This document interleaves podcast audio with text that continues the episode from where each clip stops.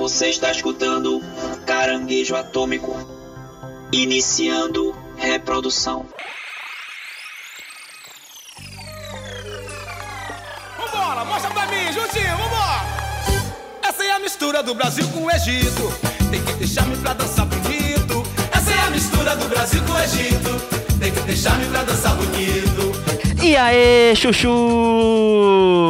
Estamos começando mais um Caranguejo Atômico. Dessa vez para falar sobre ficção científica. I love science. O novo filme aí do Denis Villeneuve, o Duna, né? Esse clássico aí das obras de ficção do nosso querido aí Frank Herbert, um livro que é referência e que já teve uma versão cinematográfica, e agora teve a segunda aí versão com Denis Villeneuve, um elenco de peso. Estamos aqui para falar sobre essa obra hoje. Estou aqui com meus amigos Guilherme Gomes e ainda bem que eu não assisti esse filme com minha mãe, porque eu tinha certeza que ela ia pegar uma vassoura e tentar varrer o quarto a casa inteira aqui, porque a quantidade de areia, a quantidade de coisa, ela ia ficar agoniada, do jeito que ela é maníaca por arrumação, por limpeza. Ainda bem que eu não vi com ela, velho. Tem muita areia, muita areia. Poeira em tudinho, rapaz. Aqui é Paulo Silva e todo mundo fala dos diversas obras que se inspiraram em Duna, mas tem uma que ninguém fala que é a mais importante do Brasil, que é a novela O Clone inspirada diretamente em Duna. Ih, rapaz! é mesmo, velho. Ó, tem ficção científica, tem deserto. Tem clone. Mini spoiler do futuro de Duna, não sei. É verdade. Olha aí, rapaz. Paulinho já tá metendo spoiler do... Já tá metendo spoiler do filme que nem saiu nem ainda. saiu, velho. não, não, não. Mas calma. A gente não vai soltar tanto, não. É só uma brincadeirinha. Vocês são uns desgraçados! Eu sou o Ruda Braga e esse é mais um filme do Villeneuve com uma puta Duna fotografia, né? Duna fotografia.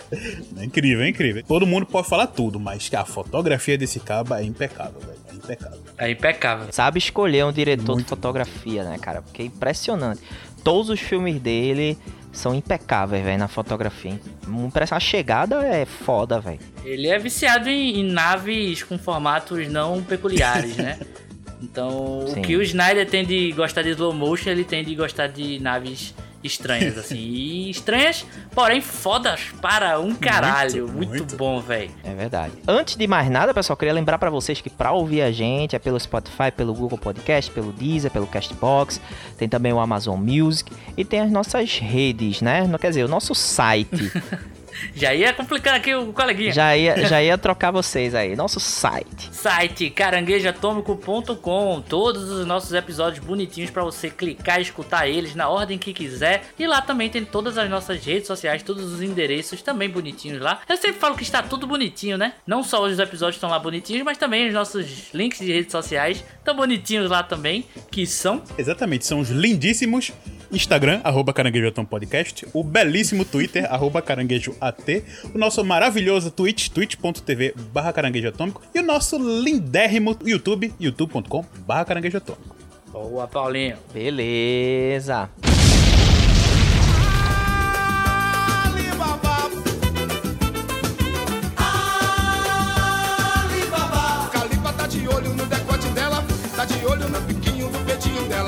De olho na marquinha da calcinha dela, tá de olho no balanço das cadeiras dela.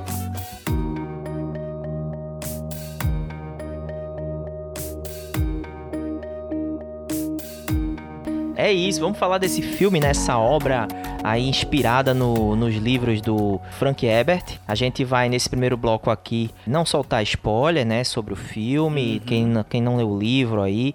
Enfim, vamos fazer um bloco sem spoiler, depois a gente solta spoiler, a gente avisa para vocês aí, para vocês ficarem ligados, tá? Primeira coisa que eu queria saber de vocês é vocês leram o livro Os Crustáceos? Sim, o livro Duna eu conheço há um tempo já, eu devorei já há alguns anos já o, o, livro de Duna. Acho que o primeiro livro eu li duas vezes e meia. Assim, da última vez eu li, eu li não, ouvi metade, né? Um, um audiolivro, metade, mas o primeiro livro eu li duas vezes, o segundo livro uma vez só. E o terceiro eu tô na metade. Aí dá falta eu. Que é bastante coisa, velho. Duna é um livro muito, muito, muito denso. E quem conhece aí sabe que é meio complicado. Não é um livro, infelizmente, não é para o público tão geral assim. É para quem curte muito ficção científica. Muito, muito, muito mesmo. A história é incrível. São o quê? Três livros? É, São Paulinho? cinco Quantos Cinco, livros? talvez seis, se você considerar o que o filho do Frank Herbert escreveu. É, tirando alguns Hum. spin-offs e tudo que conta um pouco da lore anteriormente, né? Exato, quer dizer, se eu não me engano, ele escreveu dois livros. Assim, o que ele escreveu realmente eu não sei, mas acho que oficial mesmo são cinco livros que o Frank Herbert escreveu. Foram cinco. Depois continua a história. Exato. Eu não li o livro. Eu não, não tinha esse conhecimento de Duna. Duna pra mim era aquele filme lá dos, dos anos. É, é 90 ou 80? É 90, né? Primeiro filme, 84. Não, é 84. 84, pronto. De 80 eu tenho uma vaga lembrança de rever esse filme em algum lugar e não gostar tanto, mas conversando com, com a galera, a gente que gosta de ficção científica, gosta de literatura e tudo, eu sabia que Duna era um dos pilares da ficção científica, junto aí com Fundação, com outras obras também, né? E sabia da importância da influência dele em outras obras, mas não tinha conhecimento assim exato do porquê ele era tão importante, porquê ele era tão bom e das referências que as obras herdaram da literatura de Duna e também do visual, né? Assim, por mais que o filme lá de 80 e pouco seja meio bizarro, ele meio que gerou um visual aí, outras obras ac- acabaram adotando posteriormente também, né? Não é tudo de ruim aquele filme também não. Mas não tinha lido, cara, não tinha. E vou ser bem sincero, pra apreciar esse filme, eu como espectador zerado, eu até gostei de ter a surpresa de, de, de ter a surpresa, literalmente, né? De ter a surpresa da narrativa, do visual, do que realmente a, a história quer contar. E até, até que valeu a pena não ter lido aí, viu? Do mais, tive que dar uma- umas pesquisadas aí pra também não ficar boiando o tempo todo Ah, será que não valeu? Vamos discutir depois, hein? É, vamos discutir, é, vamos discutir. Eu só tenho um lado, né? Paulinho, que eu acho que acredito que seja o único que leu realmente, de nós três. Não sei se o Rudá leu ou não. Não. Não, né? Então realmente ele vai poder dar esse aval. Mas eu posso dizer aqui que, por conhecer pouco, foi uma bela surpresa. Uma bela surpresa de verdade, cara. Como eu te falei, assim, não, não li o livro, eu fui também totalmente uma folha em branco, assim, pro, pro cinema. Sabia da existência do primeiro filme lá do David Lynch, né? Uhum. E a gente tem. Eu, eu acredito que eu cheguei a, a ver em algum momento ele, mas realmente não lembrava, assim, da história, não lembrava de nada, né? E tive que rever aí depois que assisti o, o novo Duna, né? Inclusive, para o meu desprazer de ver o Sting, né? De só de cueca, né, cara? Terrível. Mas, assim, um filme realmente não, não tem nem comparação com o outro. Claro que são dois momentos completamente diferentes, né? Um é de, de, de 84, os anos 80 ali. É, tem toda, toda a simbologia ali daquela própria da época e as limitações também. E esse é é, esse tem todos os recursos aí, inclusive de um diretor do calibre do Denis Villeneuve, que é um diretor espetacular, né? O currículo dele fala por si só, o cara que dirigiu A Chegada, Os Suspeitos, O Sicário, né? Que também é um grande filme, né? É, mais recentemente aí o Blade Runner, que concorreu ao Oscar, né? Assim como A Chegada também concorreu ao Oscar. Então, Os Suspeitos também concorreu ao Oscar. Incêndios, que, que foi o filme que projetou, antes dele ir pra Hollywood, que foi o filme que projetou ele, também concorreu como, como melhor filme. Na época era melhor filme em língua estrangeira, né? E tal, melhor filme estrangeiro, agora é o melhor filme internacional. É, mas enfim, o cara, porra, tem um currículo invejável. Você é o bichão mesmo, hein, doido? E aí ele resolve topar essa parada. Ele já, ele já tinha topado uma parada é, complicada, que era você fazer uma adaptação de Blade Runner, né, velho? Não é pra todo mundo, não é todo mundo que topa uma coisa dessa. E aí ele topa outra bomba chiando aí, que é o Duna. A gente tem um filme que, em termos de grandiosidade, de escala de grandiosidade, com certeza tá entre os maiores do, do ano aí, né? Que a gente pôde, pôde acompanhar. né? E isso é uma característica do próprio diretor mesmo, que ele, ele consegue, ele é o, talvez eu acho que hoje no universo cinematográfico ele é o cara que mais consegue dar essa escala de grandiosidade, assim. Quando você vê um filme dele, você, você realmente vê que aquilo ali é uma coisa colossal, né, que tá acontecendo. E, e Duna não decepciona nesse aspecto. Sim, cara. Inclusive num aspecto de grandiosidade não é, genérica, não popular. A própria chegada mesmo, você parar pra ver, é um filme é muito diferente de outros filmes de ET, de Alien. A proposta dele daquela coisa de comunicação, como seria a comunicação com uma vida extraterrestre. E aí você tem que, tipo, rever todos os conceitos, porque o que não se aplica é, aos humanos, né? O que se aplica aos humanos não se aplica para outra raça e tudo. E, e aquele visual das naves e tudo é muito peculiar. É muito É. não genérico. Beleza, Duna, acredito que deve ter sketch no livro, algumas coisas rabiscadas, até pelas capas também. Mas, cara, o trabalho que ele fez em Duna é algo assim de se admirar. Por ser grandioso, mas ao mesmo tempo ter uma, uma coisa meio retrô nele, né? É, um- é um tecnológico meio retrô. Acho que é a própria característica do livro, Sim. né? Exato, O- exato. né? Da própria característica da história mesmo. Sim, mas o próprio visual, como ele empregou isso, eu acredito que ele tenha respeitado muito o material original, ao mesmo tempo que ele entrega algo que, cara, a gente é mergulhado em ficção científica o tempo todo. E, e, velho, ficou algo diferente. Ficou algo legal de se ver, assim. É grandioso, mas é meio sucateado, é meio velho. E é muito interessante o que ele conseguiu trazer aqui pro Duna. E conseguiu trazer também na, na chegada em outros filmes que ele trabalhou, né? É, cada cenário, né, dos filmes dele, assim, você vê esse, essa dimensão, né? Essa escala grandiosa, assim, que ele trabalha e essa qualidade. É, infelizmente eu não li o livro, depois que eu assisti o filme aí, eu fiquei interessado, também, né, cara, em, fiquei em- também. em ler. Vale a pena, gente, vale a pena. Eu conhecia o, o livro, sabia da importância dele, mas de fato nunca trombei com ele aí pra poder ler. Mas eu sei que o livro tem uma importância absurda, assim, nas histórias de ficção e pretendo ler com certeza. Sim, a, a própria história, vocês falando da coisa de grandiosidade e tal, a própria história de Duna, ela é essa grandiosidade. Porque é algo que você vê já no, no filme, na história de Duna em geral, né? Não é de spoiler nem nada, mas as famílias, elas não são donas de um, um país, de uma região. Elas dominam um planeta. Sim. Olha o tamanho da escala que Duna chega. Então, realmente, as naves estão literalmente para mover planetas, exércitos. É algo que Duna, se você. É, é meio que é uma coisa reversa, né? Porque Duna, o livro saiu em 65, ele já veio inspirado lá no filme, do, no livro lá de John Carter, que é a Princesa de Martin, lá de 1912, onde a ficção científica era gateava e tinha muito mais elemento fantástico do científico em si mas Duna para nossa atualidade, né, para cultura pop atual, ela é a obra mãe. Então muitas coisas grandiosas, o próprio Star Wars, George Lucas ele escreveu, pensou em Star Wars. Muita coisa de Star Wars é muito muito baseado em Duna e a gente vai falar mais à frente, muitos personagens, ideias são um Ctrl C Ctrl V. E as naves gigantescas com esse teor velho, desgastado e ao mesmo tempo gigantesco que você tem uma nave, até os Star Wars antigos, né, não usou, hoje também tem uma nave que é um planeta, né, o e tal. Mas os próprios Star Destroyers, a, a Estrela da Morte, são naves de tamanho, dimensão gigantes no espaço, sabe? Era uma coisa que para um público geral que Duna, querendo não, a parte de livro, ficção científica muito mais muito mais nichada do que um filme, né, que fez um grande sucesso como foi Star Wars. Ele conseguiu trazer, né, trazer à tona para a cultura pop muito mais esse conceito do que o livro, mas foi totalmente ali, né, baseado e tirado do livro. Então sim, o livro tem muita grandiosidade e detalhe, para quem tá conhecendo a história de Duna, procurem também outras coisas antigas que iam sair. Ia sair o primeiro filme de Duna em 75 do Jodorowsky, que é um cineasta que ele é louco. Ele ia trazer muita coisa de Duna, porque Duna, ele é uma- um planeta fantástico, né? um universo fantástico de, de Duna.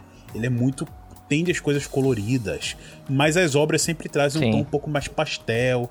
Até o filme de 84 tem uma coisa muito colorida, mas ainda assim nem tanto. Mas Joro, é, Joro, Jodorowsky, Jodorowsky, quase o nome do personagem de Jojo aí, ó. Desodorante, desodorante. Jodorowsky, ele ia fazer uma coisa extremamente carnavalesca. Ia Sim. trazer o, o, o filme do Duna para um outro patamar, mas acabou que não foi pra frente, teve todos os problemas lá e não, não saiu o filme. Mas foi muita, muita dos conceitos que ele criou pro Duna foi usado em Alien também, o oitavo passageiro. E muita coisa que o Denis Villeneuve fez agora, da grandiosidade que ele trouxe, conseguiu transmitir muito legal do livro pra tela, ele trouxe algumas coisas também do Jodorowsky. Então tem Uhum. coisa que bem legais aí pra gente, pra gente apontar. É, até a própria coisa da- das criaturas mesmo, né? Dos vermes, né? É, que não é um spoiler, porra. Duna, você pensa em Duna, o cara afegão médio pensa nos vermes com formato de cu, né? E, e ele é uma coisa meio assim, lógico, com suas características e proporções meio Lovecraftiana, assim, onde o humano é pequeno, né? O humano é muito pequeno comparado àquilo tudo. Lógico que os feitos humanos são incríveis ali, a, a estética do, do, dos portais não precisa ser algo exagerado com uma luz suprema saindo para ter viagem espacial, não. Basicamente é um negócio ali que é um portal, sabe? Simplesmente tá ali e é isso aí. É, mas o feito humano é muito grandioso, mas ao mesmo tempo o humano é muito pequeno. A proposta do próprio planeta Duna, com essas coisas dos vermes, também é, é colocar o humano como uma coisa pequena, né? Apesar dela estar tá no centro da, da história e do meio que do universo, no comando das coisas. E isso é, é, legal, assim, ver que provavelmente ele também se influenciou com as coisas lá, meio Lovecraft e tudo, e criou a própria referência depois, né? Só para dar uma, uma situada aqui em quem tá nos escutando, que de repente não conhece a história, né? Duna se passa num futuro aí distante, distópico, né? A gente tem vários planetas aí que são comandados, como o Paulinho falou, são comandados por diversas casas e tudo isso é gerido aí por um império, né? Feudal intergaláctico e tal. E aí é a casa Artrades que é a casa onde tem o, o, nosso protagonista, o Paul, né? O Paul é filho do regente da casa Artrades. Ela é encarregada de tomar conta do planeta Arax, né? Que é um planeta totalmente deserto, é um, enfim, não tem um pingo de água né, nesse planeta. É um planeta completamente complicado, dominado por esses vermes né, gigantescos, colossais, e eles têm que tomar conta né, de, de, desse lugar. E esse lugar tem uma importância muito grande na galáxia, porque eles têm, é, eles chamam de especiarias, né, que, que, é importante, que é como se fosse o combustível do mundo, assim. Para fazer as viagens, né, gigantescas, eles precisam, né, dessas especiarias, meio que para viajar e tal. É o que sustenta mesmo, né, os humanos assim, de, de, é o que faz com que os humanos consigam fazer essas viagens longuíssimas interplanetárias, né? O famoso melange. Nesse filme eles melange. não falam, mas o nome da especiaria é melange. Sim, cara. E tem, tem um fator meio espiritual também, né? Porque Duna não é só sci-fi, também tem esse lado mais é, fantástico também. Meio que. Ao contrário, hein? Ao, espiritual não, ao contrário do espiritual. É ao contrário. Opa. Não, é, é, é, é. é tá bom. Eu não vou debater com o Paulinho porque eu não sou especialista. Eu, pelo que eu vi, tinha aquele lado mais é, do uso, né, dos usuários. Mas aí já entrando um pouco na parte de spoilers, mas. Eu peço desculpas ao senhor, à senhora, mas o rapaz arregou. Não, mas a gente, a gente pode falar, é, pode falar, porque isso não é nem spoiler do futuro. É uma coisa que o, o, próprio diretor escolheu não entrar muito no lado da fantasia nessa primeira parte do, do, do filme, mas que tem que ser colocado aqui até para explicar certas coisas que ficaram Sim, muito em é. aberto. Cara, você não sentiu fantasia nessa primeira parte? Eu senti bastante, nem um velho. pouco, nem um eu pouco. Eu senti, cara, eu senti. É eu porque senti. você não sabe o que é que tem. Ah, é olha aí, muito... então é o lado bom ser ignorante e assistir a obra, Nossa, tá tem muita... Por exemplo, você já viu muita coisa fantástica mas tem muito mais. Foi extremamente podado. Foi extremamente podado. Tu não sentiu, não, Rudá? A ausência. Não, a, o, elementos de fantasia. Elementos de fantasia. Não, é, elementos. Elementos, é, não, elementos eu, eu identifiquei sim. Mas eu acho, eu acho que ele é um filme bem. filme bem menos fantástico do que se imaginaria, né? Quem não, vai pro sim, cinema ali. Sim, com certeza. Né, esperando se tratar de uma coisa completamente fantástica. Eu acho que até pela referência do, do, do primeiro filme, né? Do filme lá de 84. Sim, que também pincelou. O filme de 84 tem esse pincel pincelou, uhum. mas ele tem toda essa essa hora mais fantástica, um filme mais, um pouco mais colorido e tal, enfim. Mas esse aqui não, esse esse ele tem menos fantasia. Eu esperava ver mais coisas. Agora também, como assim como você, eu também sou um pouco ignorante, sim, ignorante sim. aí na obra, né? Eu não li e tal, então esse que Paulinho tá falando, de repente pode fazer sentido. Então, e aí essas especiarias aí que é o LSD, né? Digamos assim, é um LSD aí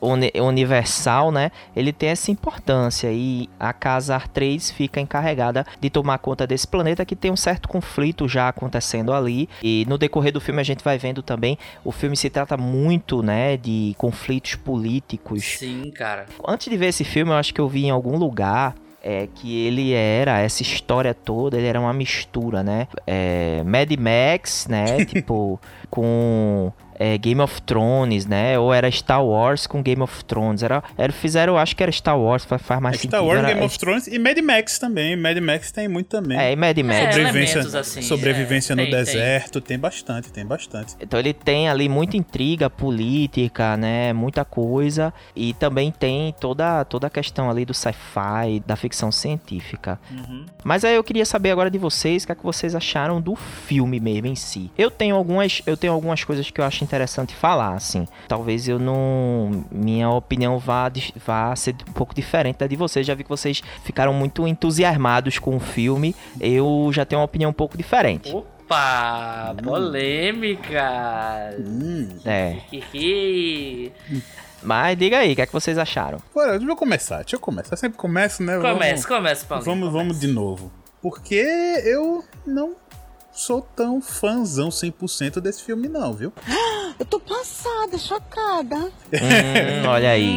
Pois é. Não, eu- E é uma pessoa mais gabaritada aqui, viu? não é que eu não, Não, gostei. mas assim, ele tem, ele tem mais motivos pra não gostar, porque ele conhece a obra original. É, então, Exato. Assim, não é vamos que lá, eu não lá. gostei. É, O filme, o filme. Exato. Esse primeiro filme ele tem um grande problema que ele tá inacabado. Se vendeu errado, né, meu irmão? Sim, Se sim, ele vendeu foi. errado, ele se vendeu como uma obra, logicamente quem conhecia, sabia que não dava pra adaptar, né? Ninguém avisou isso, Exato, né? exato. Ninguém avisou Era, isso. O pessoal tinha que ir atrás, tem que ir Não atrás foi pra vendido saber. certo. Exato, não foi vendido. Foi meio parte. Final Fantasy Feelings, Muito né? Final Fantasy VII, exatamente, Ruda. Exatamente. Nossa, perfeito. Foi o feeling total do Final Fantasy VII Remake agora. Foi o feeling total. Porque você tinha que ler as letrinhas miúdas pra saber que era um parte 1.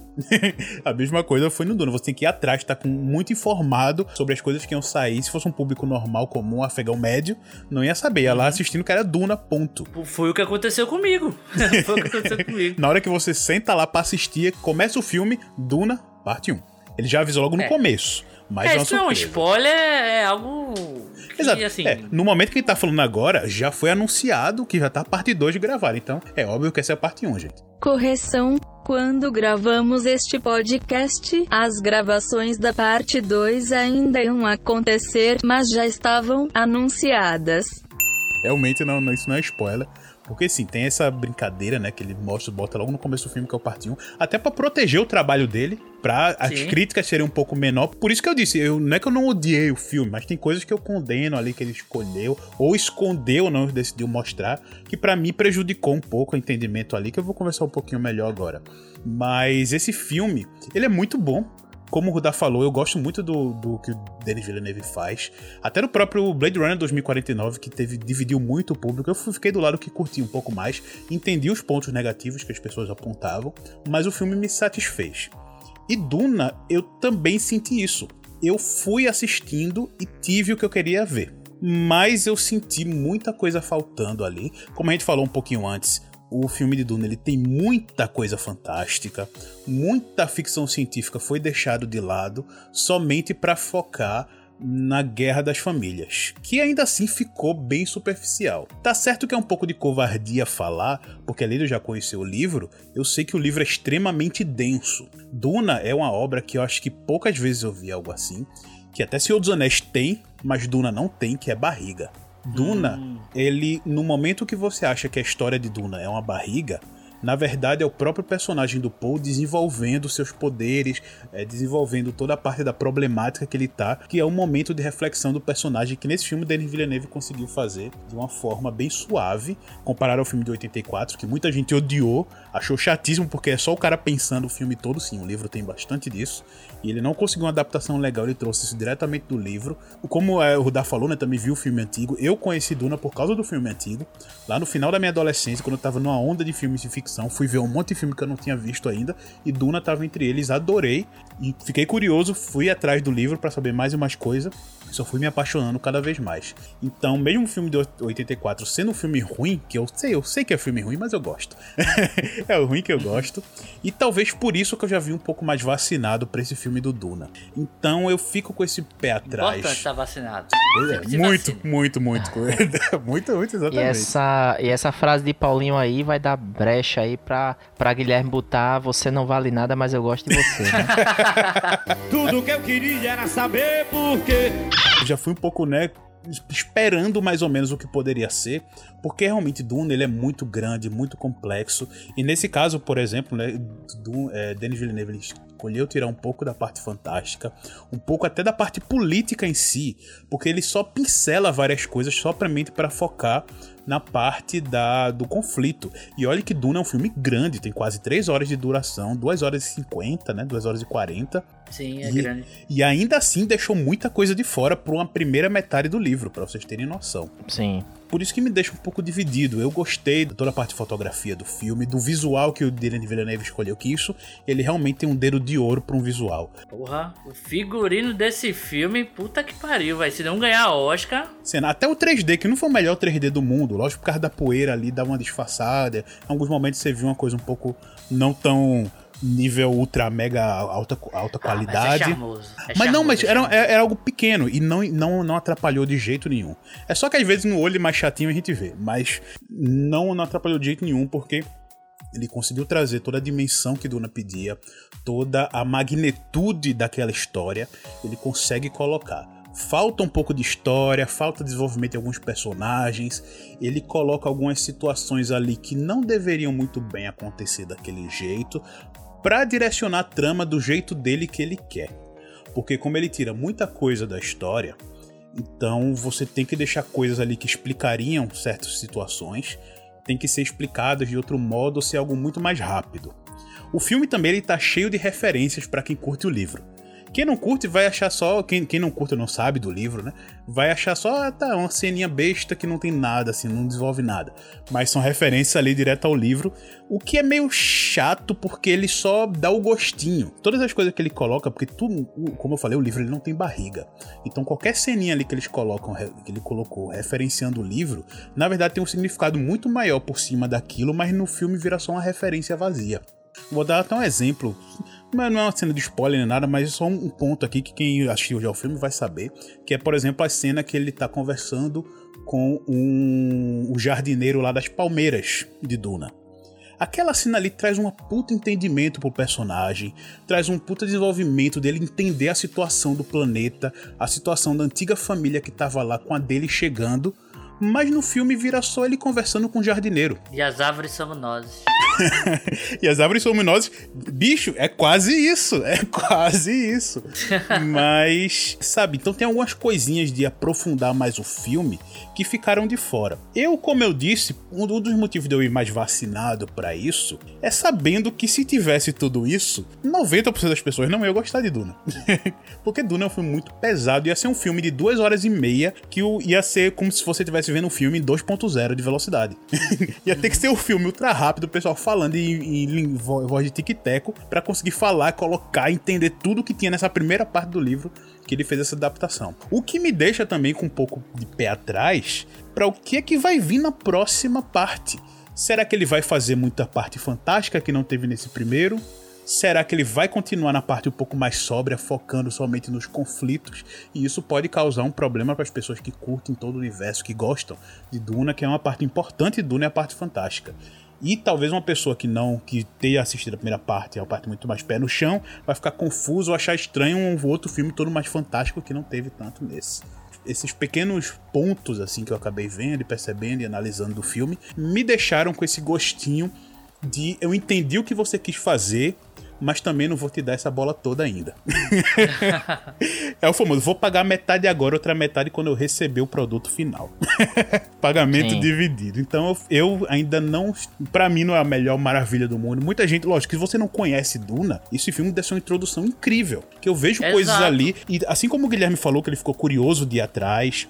Eu vejo muita gente, até lá fora, em alguns fóruns gringos que eu acompanho e tal, muita gente orgulhosa que já sabia de Duna, tirando foto de vendo pessoas mais jovens, adolescentes, jovens adultos que não conheciam a obra, ele andando na praça e vendo o cara com o livrinho de Duna ali aberto, porque eu, provavelmente esse cara não conhecia, por causa do filme foi atrás pra saber, pô, o que é que tem mais? Vou ver. Então, essas coisinhas que ele já tá plantando nessa curiosidade, esse fascínio por esse mundo, por mais que ele não tenha feito uma obra perfeita nessa primeira parte, já foi suficiente pra expandir Duna para um novo público, uma nova perspectiva. E isso eu já acho incrível, então por isso que eu deixo, por mais dos detalhezinhos que eu não curti, que ele não fez algumas mudanças, ainda assim eu tenho esse sentimento legal por isso que ele tá trazendo para a nova geração e a visão dele Então eu fico bem dividido ali, mas um pouquinho mais positivo do que negativo, de gostar do filme. O próximo filme, né, foi confirmado. Eles estavam estavam só vendo a, a questão da da bilheteria e tal, e como o pessoal ia receber. E aí confirmou, né? É a segunda parte aí de Duna vai sair em outubro de 2023. Então eu entendo que muita gente tá correndo aí para ler o livro, porque sabe que se quiser saber como é que a história vai terminar, né? É mais rápido ler o livro do que é, você esperar só em 2023, né? Outubro, de final de 2023. É muito tempo, né? Uhum. Ele, essa curiosidade desperta e o cara só foi atrás, isso é legal. Sim, cara, assim.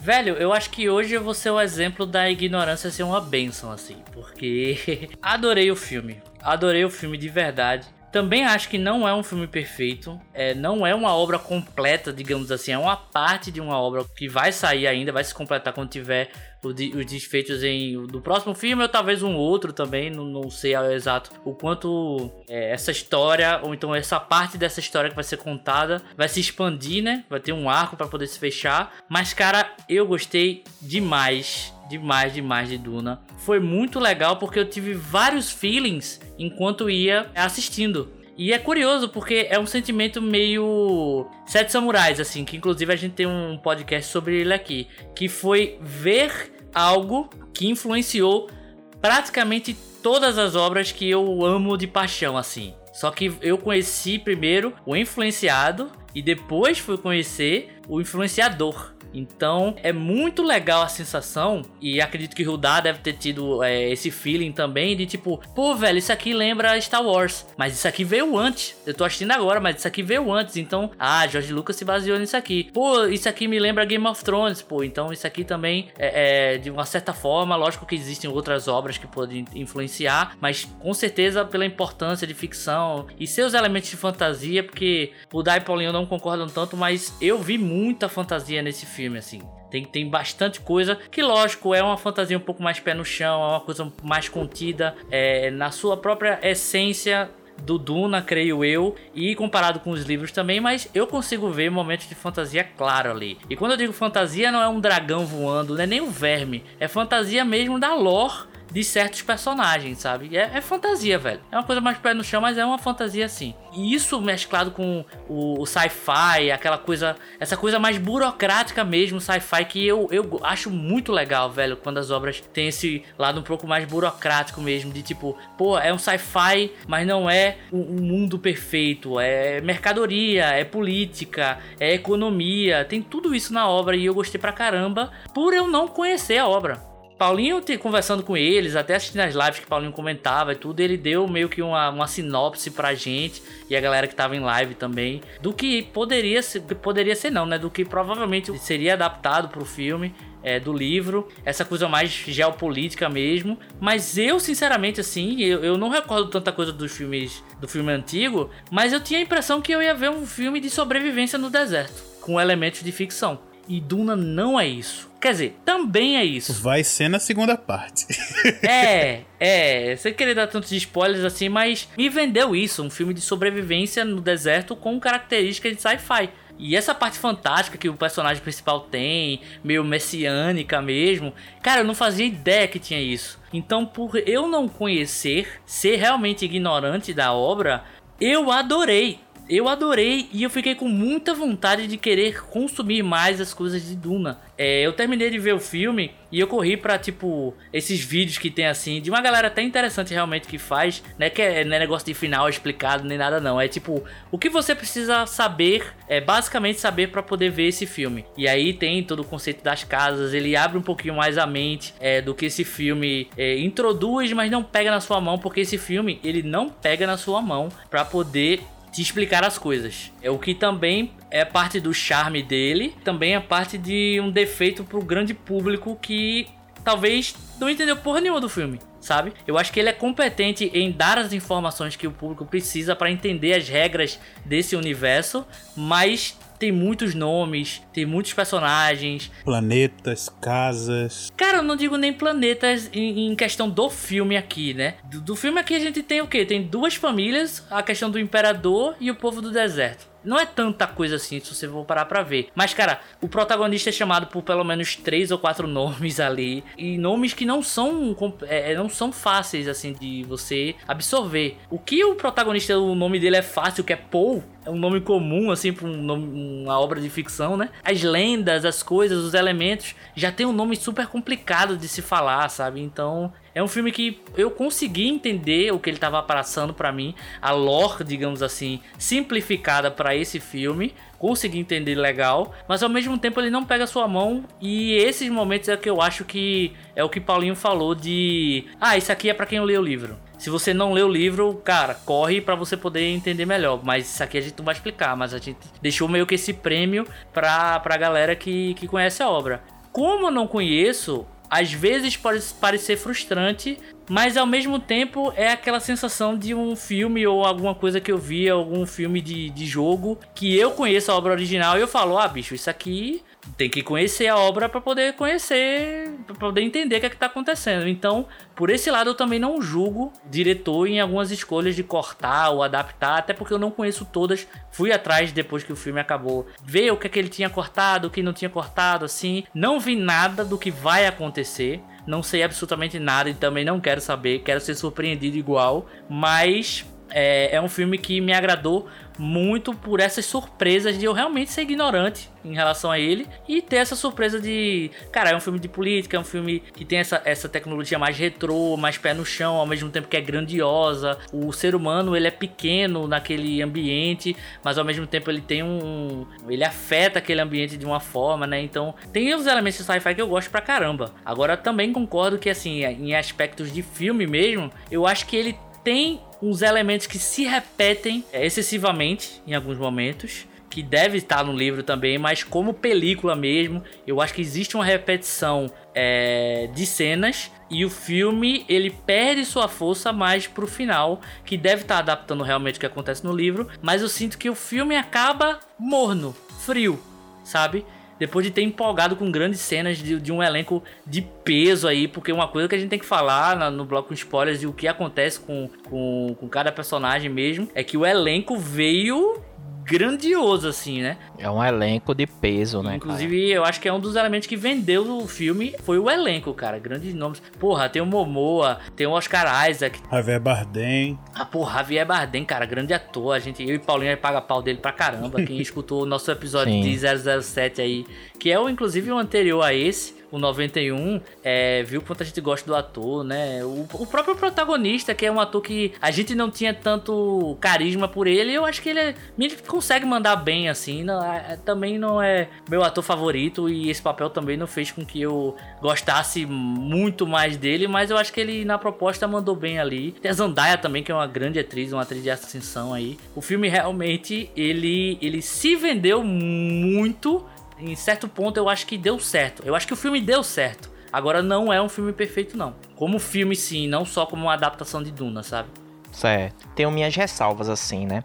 Eu saí com um sentimento, saí com um sentimento no cinema de que Duna seria facilmente uma belíssima série da HBO, assim. Uhum. Se você Sim, cara. adaptasse ela para um como uma, um formato de série, ela seria espetacular.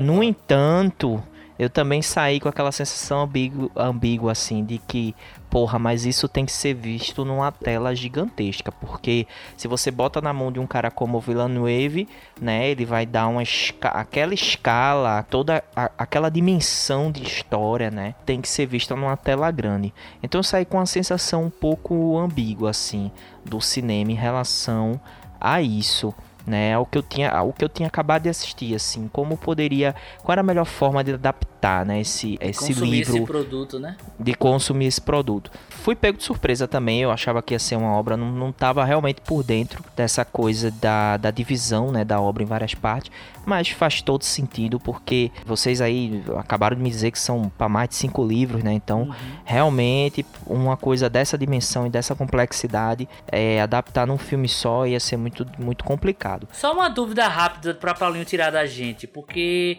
é, é, todos esses livros, Paulo, ele conta a história do, do Paul. Sim. Não é por arcos, não, né? De tipo, cada um meio que conta uma história diferente, não, né? Também.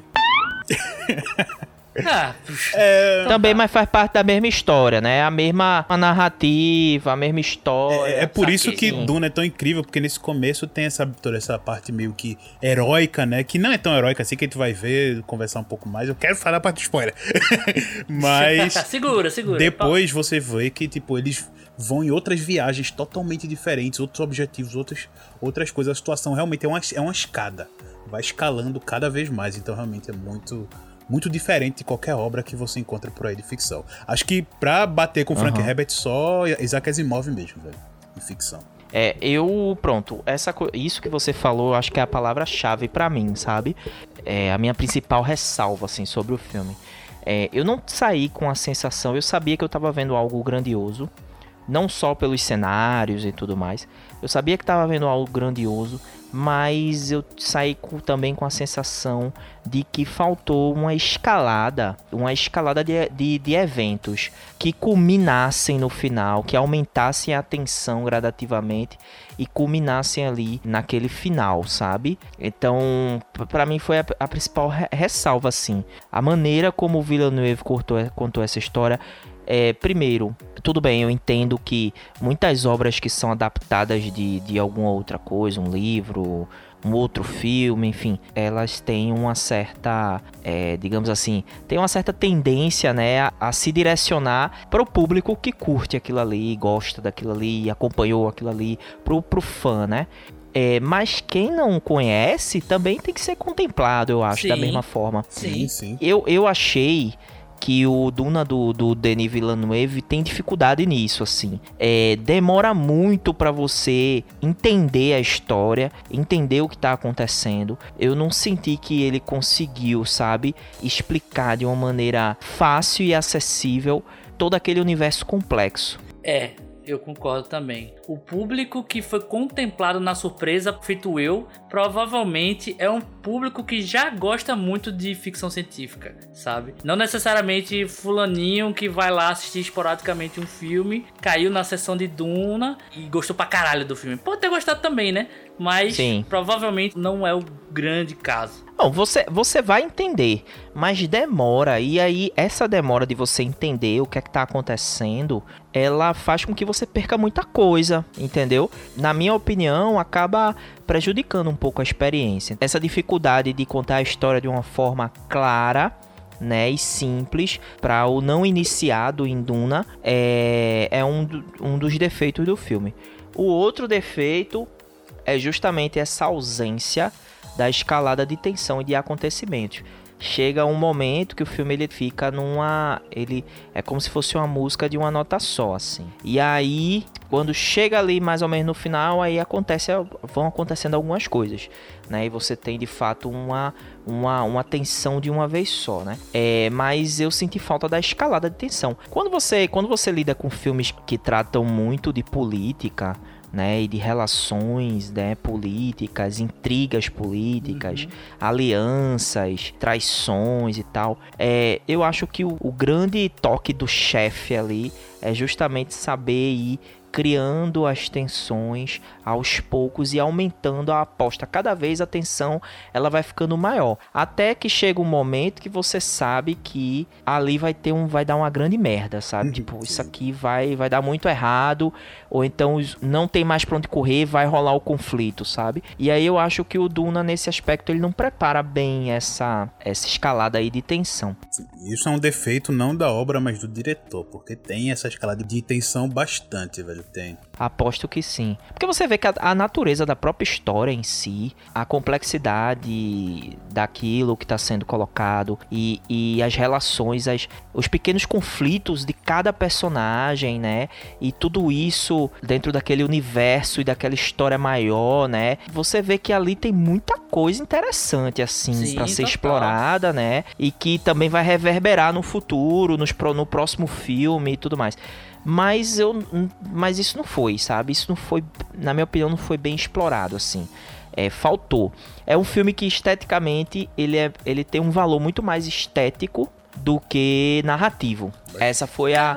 é- Eu não diria nem narrativo, mas eu acho que o que tu definiu como criar tensão nos momentos certos é o que foi, às vezes, o, para mim, um, grande tipo. Nossa, acabou de acontecer isso aqui do nada. Ou então, pô, não tá acontecendo nada. Eu concordo que a, a criação de tensão foi o, a pedra no sapato. Mas narrativamente eu acho que conquista, velho. Narrativamente conquista. Agora, como você vai chegar do ponto A ao ponto B, é que parece às vezes que é. Ou é muito rápido, ou é interminável sabe? Sim. Mas eu acho que narrativamente o filme é muito forte, assim. Pelo menos me prendeu muito, muito fortemente. Eu tive essa sensação em alguns momentos, assim, uhum. de, de, que o filme era interminável. Eu vejo isso como uma marca registrada do Villeneuve, assim. Ele, ele tem essa...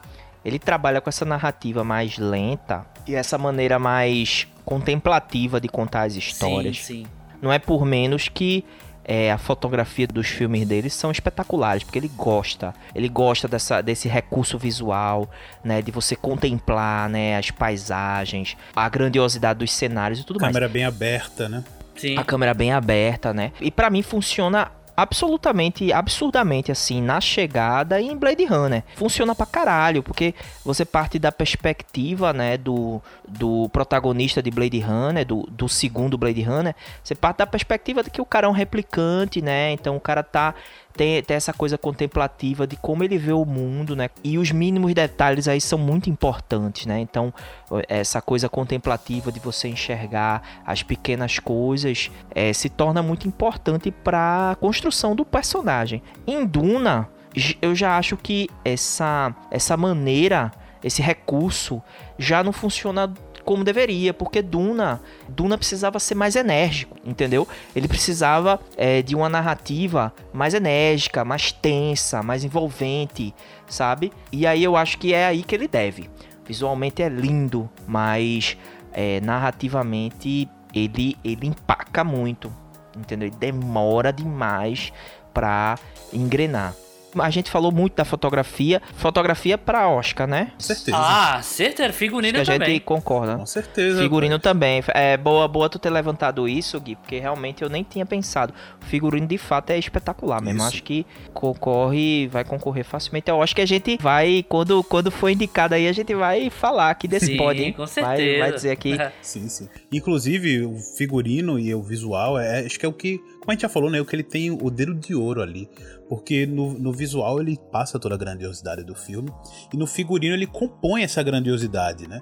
Ele mostra, sabe, momentos que o Duna é desértico, super difícil, nas roupas o vento demais, sabe, uhum. trazendo aquela dificuldade. É, ele consegue passar a, a mensagem através de, de, dos figurinos, sabe, de patente militar de certos personagens, de coisa meio nobre, dos plebeus, que é um básico, assim, de, de muita obra que tem esse tipo de classe, né? Mas ele conseguiu fazer isso de um jeito futurista e conseguiu empregar isso de um jeito muito bom, colocando a característica de cada um pelas roupas. Você até entende a roupa dos vilões, tem a própria característica. E sim, nesse sentido, o Duna é bem clichê nesse ponto. Isso não é algo novo que ele criou. Os vilões são super sujos e eles esquisitos, são esquisitos, são nojentos.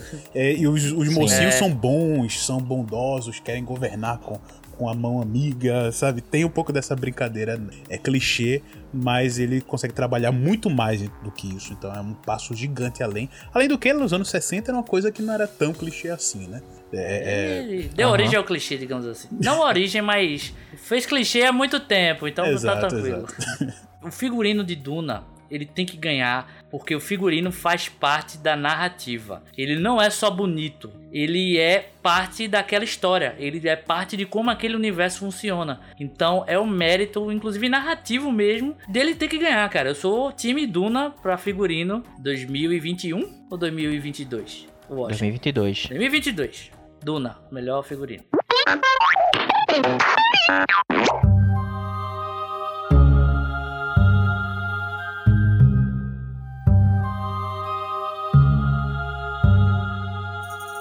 Mas vamos pro bloco de spoiler, vamos pro bloco de spoiler, vamos, vamos embora. Vamos. Que Paulinho tá se coçando aí pra falar desse filme muito, com, muito. com spoiler. Unleash the Kraken! Então é isso, ó. A gente vai começar o bloco de spoiler, né? Quem ficar aí, fica por conta e risco, tá certo? Quem, quem não assistiu ainda, corre lá pra assistir ou ler o livro. Lê o livro não, que vai demorar leia, pra caralho. Leia o livro, corre pra assistir o filme e depois volta. Não vamos fazer propaganda, né? Mas se você procurar, tem uma plataforma de audiolivros que tá lançando todos os Dunas agora em formato de áudio em português. Existe pela internet todos os livros em inglês, se você quiser, souber. Mas se não, tem uma versão para você pagar aí pro livro em português. Então é uma facilidade a mais aí pra Duna. E não é propaganda também, mas a gente sempre fala aqui. Quando estamos gravando, ainda não entrou no HBO Max, mas provavelmente você que está no futuro. Ah, é verdade, vai entrar. Vai entrar já, lá, já. então, se você tem acesso aí à plataforma, propaganda de graça, mas a gente depende deles pra fazer conteúdo também. então, de, provavelmente vai entrar lá também. Já deve ter entrado quando você está escutando esse podcast. Ou não também, depende de quando você escutar. É isso. Then let's go. Bem, vamos embora, hein, pro bloco de spoiler. E eu queria já sair perguntando pra vocês uma coisa. O protagonista aí, o Timothy Chalamet, né? Shyamalan. Eu sou sei lá como é. Shyamalan. Chalamet, né? É. É, Ch- é Chamelê, mas uh, pra mim é Shyamalan. Xalara Lamazon, Lamazon, Lamazon. Xalara Lamazon, Lamazon.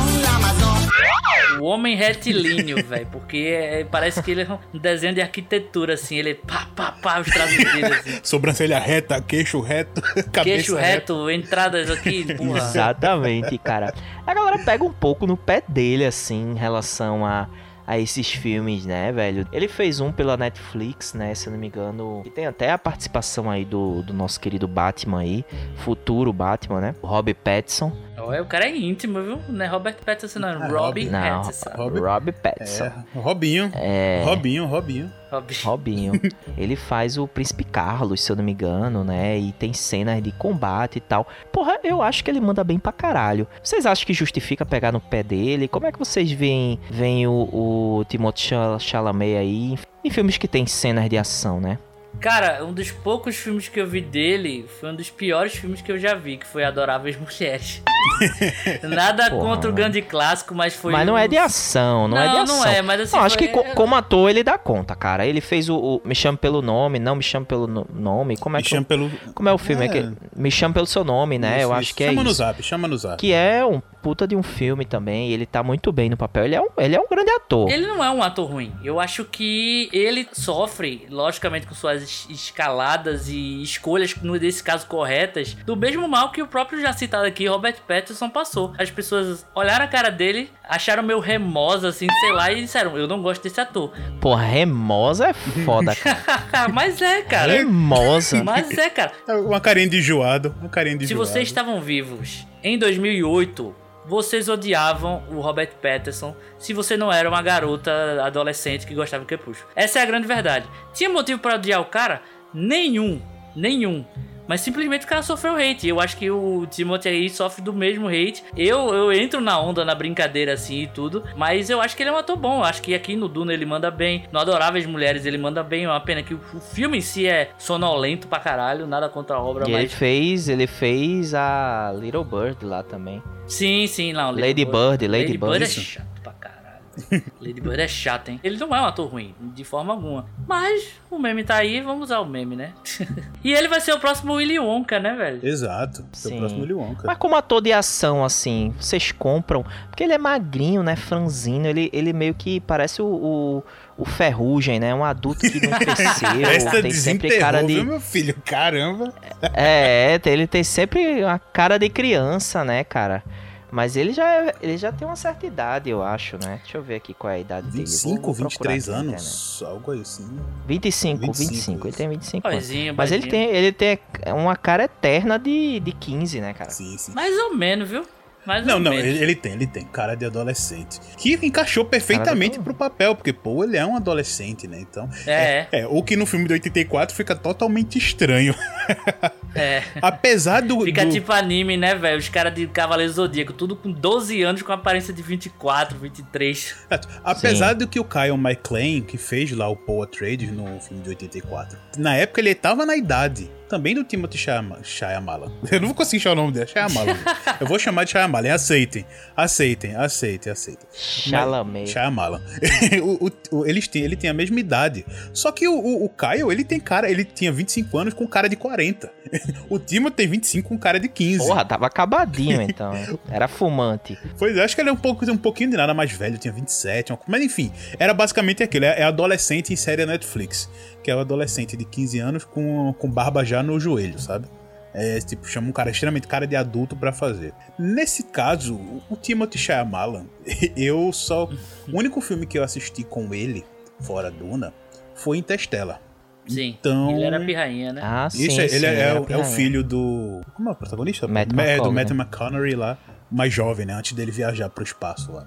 Então, a referência que eu tenho é mais nessa parte dramática que me entregou totalmente naquele filme, sabe? Eu sei E que. aqui também? Exato, não. Tem uma cena que ele tá sendo torturado, porra, pela, pela a véia lá. Meu irmão, e ele entrega o sofrimento ali. Eu comprei. Ele é bom, ele é então, bom, exato, ele, é bom. E, o- e o legal, porque assim, ele tem uma cara um pouco enjoada. Ele não é, um- ele na atuação. Ator blazer. na atuação ele consegue fazer muito legal, sabe? Ele é um bom, ótimo ator. Mas ele Sim. tem essa carinha um pouco enjoada, o que agora no filme do Duna casou perfeitamente, cara. Casou perfeitamente, porque o Poe, ele é esse cara blazer. Poe é esse cara que ele não quer nada com a vida ao mesmo tempo de ele ser prometido pra algo que não é uma promessa, na verdade foi armado. Isso, isso. Então você tem aquele personagem que tá, que tá ali meio que voando pra tudo, somente observando, meio que literalmente um filhinho de papai.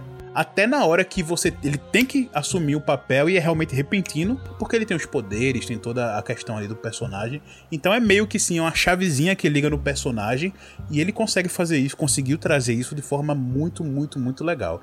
Então outras obras dele fora Interstellar, eu só vejo outras pessoas falando, realmente eu não não conferi, mas pelo que eu tinha em Interstellar e pelo que eu tenho aqui, eu acho que a brincadeira, o hate que tem nele realmente deve ser muito gratuito, porque somente se, terem- Sim, se for de sim. alguma obra específica que eu não, eu não conheço, que eu não tenha visto. Mas pelo que ele me entregou aqui, pelas coisas que eu vi, ele é um ator perfeito, velho. Perfeito. Todos os papéis que ele fez, ele entregou ótimo.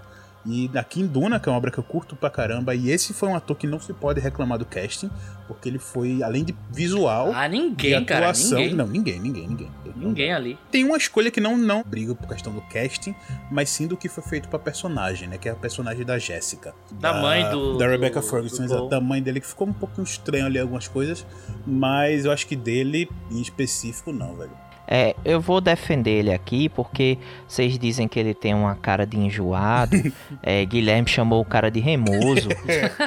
ele tem, velho. Mas ele é, ele nas entrevistas que eu já vi dele, inclusive do entrevistas até promocionais aí do próprio filme, ele é, ele, ele tá sorridente o tempo todo, ele Sim, parece sim. ser um cara super simpático Exato, assim, né? Ele não tem essa essa coisa assim, essa cara de quem quer cagar o tempo todo, ele não, não tem não. Né? Ele não, é, tá- é, o, é o carão da foto dele. É porque ele é pô. muito carão. modelinho, é, ele, ele é muito modelinho, sabe? Ele é o padrãozinho de beleza dos jovens de hoje em dia. Eu tô sentindo uma certa implicância de Guilherme. Não, cara, eu acabei de elogiar o cara, pô. O cara manda muito bem, velho. Eu só tô dizendo o que é que rola ou pode rolar para as pessoas não gostarem tanto dele assim sem ter visto o cara atuando. É isso. Muitos vão te criticar, mas enfim, eu vejo isso como uma inveja. É, apesar de, de dele ser bem franzino, eu compro ele quando, quando ele faz as cenas de ação assim, sabe? O cara bate de frente com o Thanos, velho. O cara é foda. É, eu acho que é uma grata surpresa, assim, porque ele justamente o, essa característica física, né, dele ser franzino e tal, você meio que subestima sempre ele, né? Como é que ele vai sair de uma determinada situação? A Exato. gente tem no Duna aquela cena final, ele, aquela luta final, que eu, de fato, mesmo sabendo que ele é o protagonista da história, eu fiquei tenso, né? Porque eu disse, porra, velho, como é que esse cara franzino desse jeito aí, o cara é o cibito baleado, vai lutar com, com aquele outro lá, né, velho? Que era maior do que ele e era um guerreiro, né? É, é, a fama dos guerreiros dos Fremen, né? Que eu falei guerreiro de Araque, pensar que é, né? Nossa, velho. é Os caras merda, são uma né? farsa. É, não, mas não, os caras são grandes guerreiros. Hein? Araques é o nome do lugar. Quando você lê, você tem que relevar isso, velho. Porque é o maior guerreiro de Araque. É tipo, como assim? Exatamente, exatamente. Esse seu último comentário me pareceu meio arrogante. Está insinuando que você é muito mais forte que eu? Mas aí ele vai lutar com o cara, velho. Eu disse, porra, fiquei tenso, velho, na luta, né? E aí no decorrer da, da luta lá, ele se mostra muito superior ao cara e tá até misericordioso, mas o cara, enfim, o cara é um pau no cu, acaba morrendo. Mas eu curto, velho. E eu já tinha tido essa mesma sensação quando eu vi o rei né, da Netflix com ele, que ele é bom, velho, para fazer cena de ação, velho. Ele passa, o cara que tá passando dificuldade, tá fazendo esforço, mas que tem uma força de vontade, consegue ganhar, dá um jeito. Eu acho interessante ele como um ator assim de, de filmes de ação. Agora a gente, porra, que falar desse elenco, né? Um elenco maravilhoso, ó. A gente tem Eu tenho que falar dele. E todo mundo morreu, acabou. Caralho. Morre quase todo mundo, velho. Porra. É, eu acho que a Warner disse pro Villaneva, ó, mata essa galera aí que não vai ter dinheiro pra pagar esse cast pro segundo filme, não. Se quiser um segundo filme, mata essa galera aí, porque aí ele saiu matando todo mundo, cara. Deixou só a Rebecca Frost. Ou então o contrário. Ele pode ter chegado pra Warner e dizer, olha, me dê os caras mais picas que vocês puder, porque você não vai precisar pagar a longo prazo, porque eles morrem Quase todos. Exato. Cara, os caras aqui morre, o Jason Momoa morre, tá ligado? Mostrando mesmo que parece Game of Thrones. É... morre uma, uma galera, cara. Morre uma galera, assim. Inclusive, nomes, assim, que estão em destaque hoje em dia, né? O próprio Dave Batista e tal, que ele faz um dos vilões. Aparece pouquíssimo, né? Aparece pouquíssimo É, Dave. Bautista aparece pouquíssimo, é verdade. Como é o nome do Thanos lá que eu esqueci o nome É, do Thanos? Josh né? Brolin. É, Josh Brolin, né? A gente não sabe o que é que acontece, né? Exato, a gente não sabe se ele morreu ou não. Mas assim, eu, eu- é, não fala, Paulo, não fala, não eu fala. sei que ele é um personagem importante pra Duna, então ele vai voltar com certeza. Ah, é, se não aparecer o corpo, É não back. tem, não tem, É, não tem exato. cadáver, né? Não, e o- o próprio, o próprio personagem do Jason Momoa, eu acho que dá espaço aí pra ele estar vivo também, viu? Ah, acho que não, hein? Não, acho que não. É, Não eu acho que spoiler, tem não. espaço aí pra ele. Realmente, cara, é- esse pessoal todo morre mesmo. Essa é a, é a, é a brincadeira do Duna que o próprio do Game of Thrones tem, né? Que você acha Sim. que. Tá certo que o filme, a obra toda coloca, não como o, o Duque Leto, né? Que é o pai do Paul. Ele, a gente já sabe que ele não vai ser o principal, né?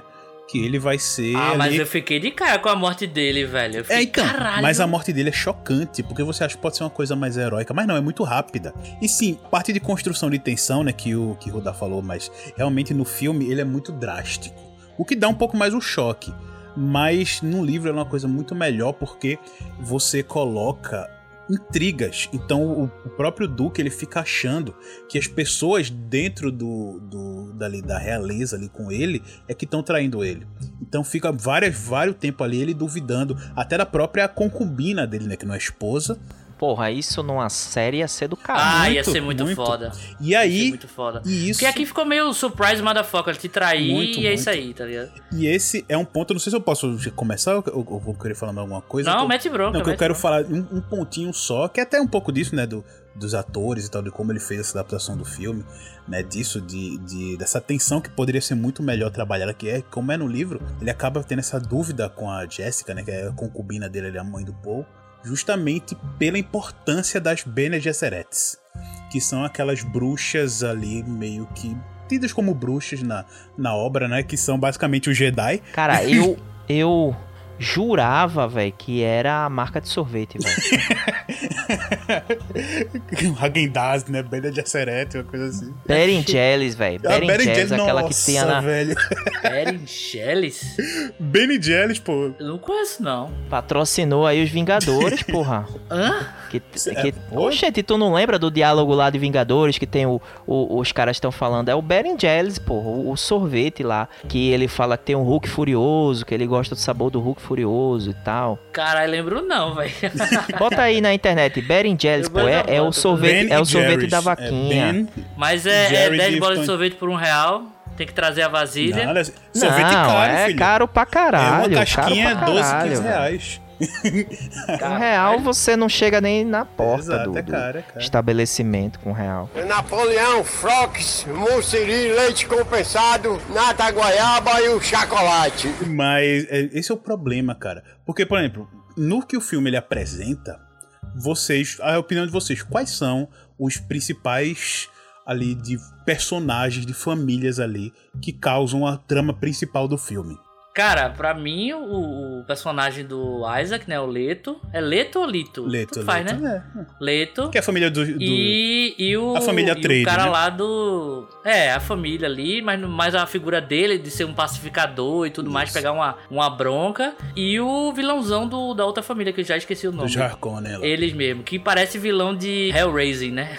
Sim, sim, sim. E a figura da. Vou chamar de bruxa, né? Porque os termos realmente eu não, não consigo, velho. Eu não, não consigo pegar ainda, pegar ainda. Mas a bruxa é que eu sei que ela tem toda uma trama. Que isso aí eu tive que dar uma pesquisada também depois que então, acabou. exato. Que ela que meio que tá comandando por debaixo dos panos todos as- os conflitos políticos. E a figura do Paul também, de ser meio que um messias e tal. Sim. Pra mim é, é muito. Muito essa característica meio Game of Thrones mesmo, sabe? Sim, Até sim. a relação com o Mindinho, tá ligado? Não sei se vocês lembram.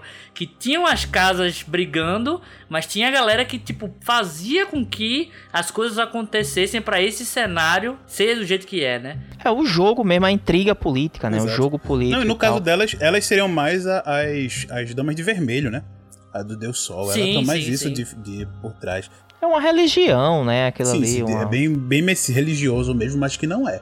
Mas tu, de conseguir enxergar, assim, dos principais, esse também que Guilherme falou, do- das duas famílias O principais, assim, o foco do filme, digamos assim, da história. Ah, o, o foco da história eu acho que é toda, toda a questão lá dos, dos vilões, né? Os Haikai, não, como é? É, Haikai. Ar, Arconen, né? Os Arconen. A figura do Imperador também é bem importante, ele não aparece, eu acho Exato, bem estranho. fora. Mas eu, eu senti que o, o Imperador é, a- é o personagem mais importante, porque, assim, o personagem mais importante da intriga política que tá acontecendo. Porque ele é o cara que é, basicamente, a intriga só tá acontecendo por causa causa, dele. dele, E ele não exato. aparece no filme, né, cara? E isso eu vou confessar que eu gostei, cara. Porque abre margem pra nem ter um imperador, se pá, tá ligado? Você, é ju- justamente essas politicagens que regem o universo de Duna através de uma figura que a gente não consegue, não, não enxerga, não vê. Não sei como é no livro, provavelmente tem realmente um Tem imperador e bastante, tudo, mas tem bastante. tem bastante, né? É, então já, já morri aqui, porra. Mas. É, não- mas o fato de não vê-lo, eu curti, cara. Eu curti. Mas pro, tu que conhece o livro, Paulinho, é, tu acha que a- você ter a figura do imperador de fato aparecer, né? A materialização ali da figura é, seria importante? Ou tu acha que essa coisa do, é, do você só só ouve falar do cara é, é, é um acerto? Eu fico, nessa questão do Imperador, eu fico meio em dúvida, porque eu acho que poderia ter muito mais, talvez as ações dele. Porque na continuação ele vai ser muito, muito importante. E aí, por ma- agora ficou tão pincelado, sabe, que vai parecer algo meio que jogado, entre aspas, se as pessoas não forem atrás para se aprofundar, né? Mas eu acho que poderia sim ter se trabalhado de forma muito melhor, até para situar um pouco mais a história. Porque, como o Dá falou, é tudo sobre ele. Na verdade, é tudo sobre quatro pontos: a família dos Atreides, a família dos Harkonnen, que essas duas famílias são peões das Bene Gesserets, que controlam também parte do Império. Então, tudo, tudo, essa conspiração da- delas, é literalmente, é, os Jedi se inspiraram muito nelas, que são aqueles que, ao mesmo tempo que se dizem pacifistas, a, a Ordem Jedi é pacifista, mas tá lá nas políticas, fazendo, movendo os pauzinhos dele para se manter. E as Bene Gesserit, ela tem muito disso. Elas meio que dominam todo o reino e tal, tanto que o Paul é- esse é o problema, sabe? É uma coisa que são alguns detalhes que no primeiro, no começo do livro se fala, mas que aqui ficam tão jogadas. Por exemplo, o porquê a chefona lá das Bene Gesserets, por que ela fala, por exemplo, pra Jessica que ela deveria ter tido uma menina em vez de um menino? Sabe? Tipo, isso meio que não seria culpa dela, né? Ela, ela pariu. Só que não, elas têm a habilidade de mover, se, se mudar a biologia tanto dela quanto dos outros. Sim, sim. Esse, esse poder da voz, por exemplo, a gente acha que é uma coisa de magia. Duna ela não tem nada de magia. Assim, tem a parte de ficção, fantasia, mas magia em si não, é meio que uma super tecnologia biológica que elas têm. Porque a história de Duna é muito, muito incrível, que ela sim é um futuro do nosso mundo atual, que no, no passado de Duna, ó, o ser humano criou a máquina inteligente, a máquina inteligente cresceu tanto que dominou a humanidade, houve uma luta entre a humanidade e as máquinas, e todas as máquinas foram derrotadas e toda a tecnologia foi proibida. Ah, então Duna é o futuro de Matrix. Matrix. É porque eu não vou falar de spoiler futuro, mas Matrix Porra, Ctrl véi, C. eu Não posso nem fazer uma piada. É, esse é o é aquilo. Eu posso no final falar mais coisa do futuro, mas vai ser spoiler dos filmes e livros lá pra frente, quem quiser acompanhar, né? Mas Não, Matrix não, tem quero- muito, quero- quero- muito, muito, muito sim. Inclusive, um dos conceitos que tem em Matrix Revolution é Ctrl C, Ctrl V total de Duna. Não do, desse primeiro livro, é do terceiro livro, se eu não me engano. O terceiro? Ah, terceiro é do quarto agora. Não, não lembro agora. Mas tem sim alguns conceitos, então tem muita, muita coisa mesmo. Nessa guerra de tecnologia, você tem ah, um nome que é o Jihad Bluteriano, que é justamente essa briga de jihad mesmo, sabe? De quebrar todas as máquinas, proibir. E toda tecnologia é meio que uma biotecnologia. Toda máquina é meio somente mecânica, não tem nenhum computador pensante por trás das máquinas. É tudo alguém comandando. Os humanos também é aquela cena que tem um senhor que ele revira os olhos, faz os cálculos, né? Isso, tem muita engenharia genética, modificação corporal. Como eu brinquei, clones também, né? Na novela O Clone tem muito clone na, fre- na parte futura da história de Duna nos outros livros, que são extremamente importantes para a história. E nisso é um dos motivos, por exemplo, da importância da especiaria. No filme não fala qual a importância da especiaria. Dizem que ela é importante para as navegações é, entre os planetas, entre a galáxia. E deixa a galera muito doida do com o olho azul. Dá a entender que ela é usada como se fosse um combustível, mas na Sim. verdade ela é usada para os navegadores. Ela é meio como se fosse uma Isso, droga. pra eles suportarem, né? Não, não é nem pra suportar, eles ganham poderes. Eles meio que viram. Eles ascendem num poder mental. Os Fremen que convivem. no- É droga, é droga. Exato, É muita, droga, é. muita. Quando eu tô muito doido, eu não me controlo. É, ele, ele tem toda uma relação com o petróleo, né? Afinal, Duna é um planeta deserto, as pessoas brigam pelo ouro do deserto, que é o petróleo, né? Duna é como se fosse o Oriente Médio mesmo. O, o Frank Sim. Herbert, ele bota muita alegoria pesada mesmo, pesada no filme, ele bota com orgulho, exatamente. Isso é petróleo, isso é sobre o, o- o- os, impérios, os impérios invadindo ah, o Oriente Médio para pegar petróleo, a dominação, a guerra das próprias dominações, o problema dentro da própria terra, né? Questão de religião, o, a- o radicalismo religioso, que ele é tudo contra isso, então ele coloca muita coisa, alegoria total no filme dele.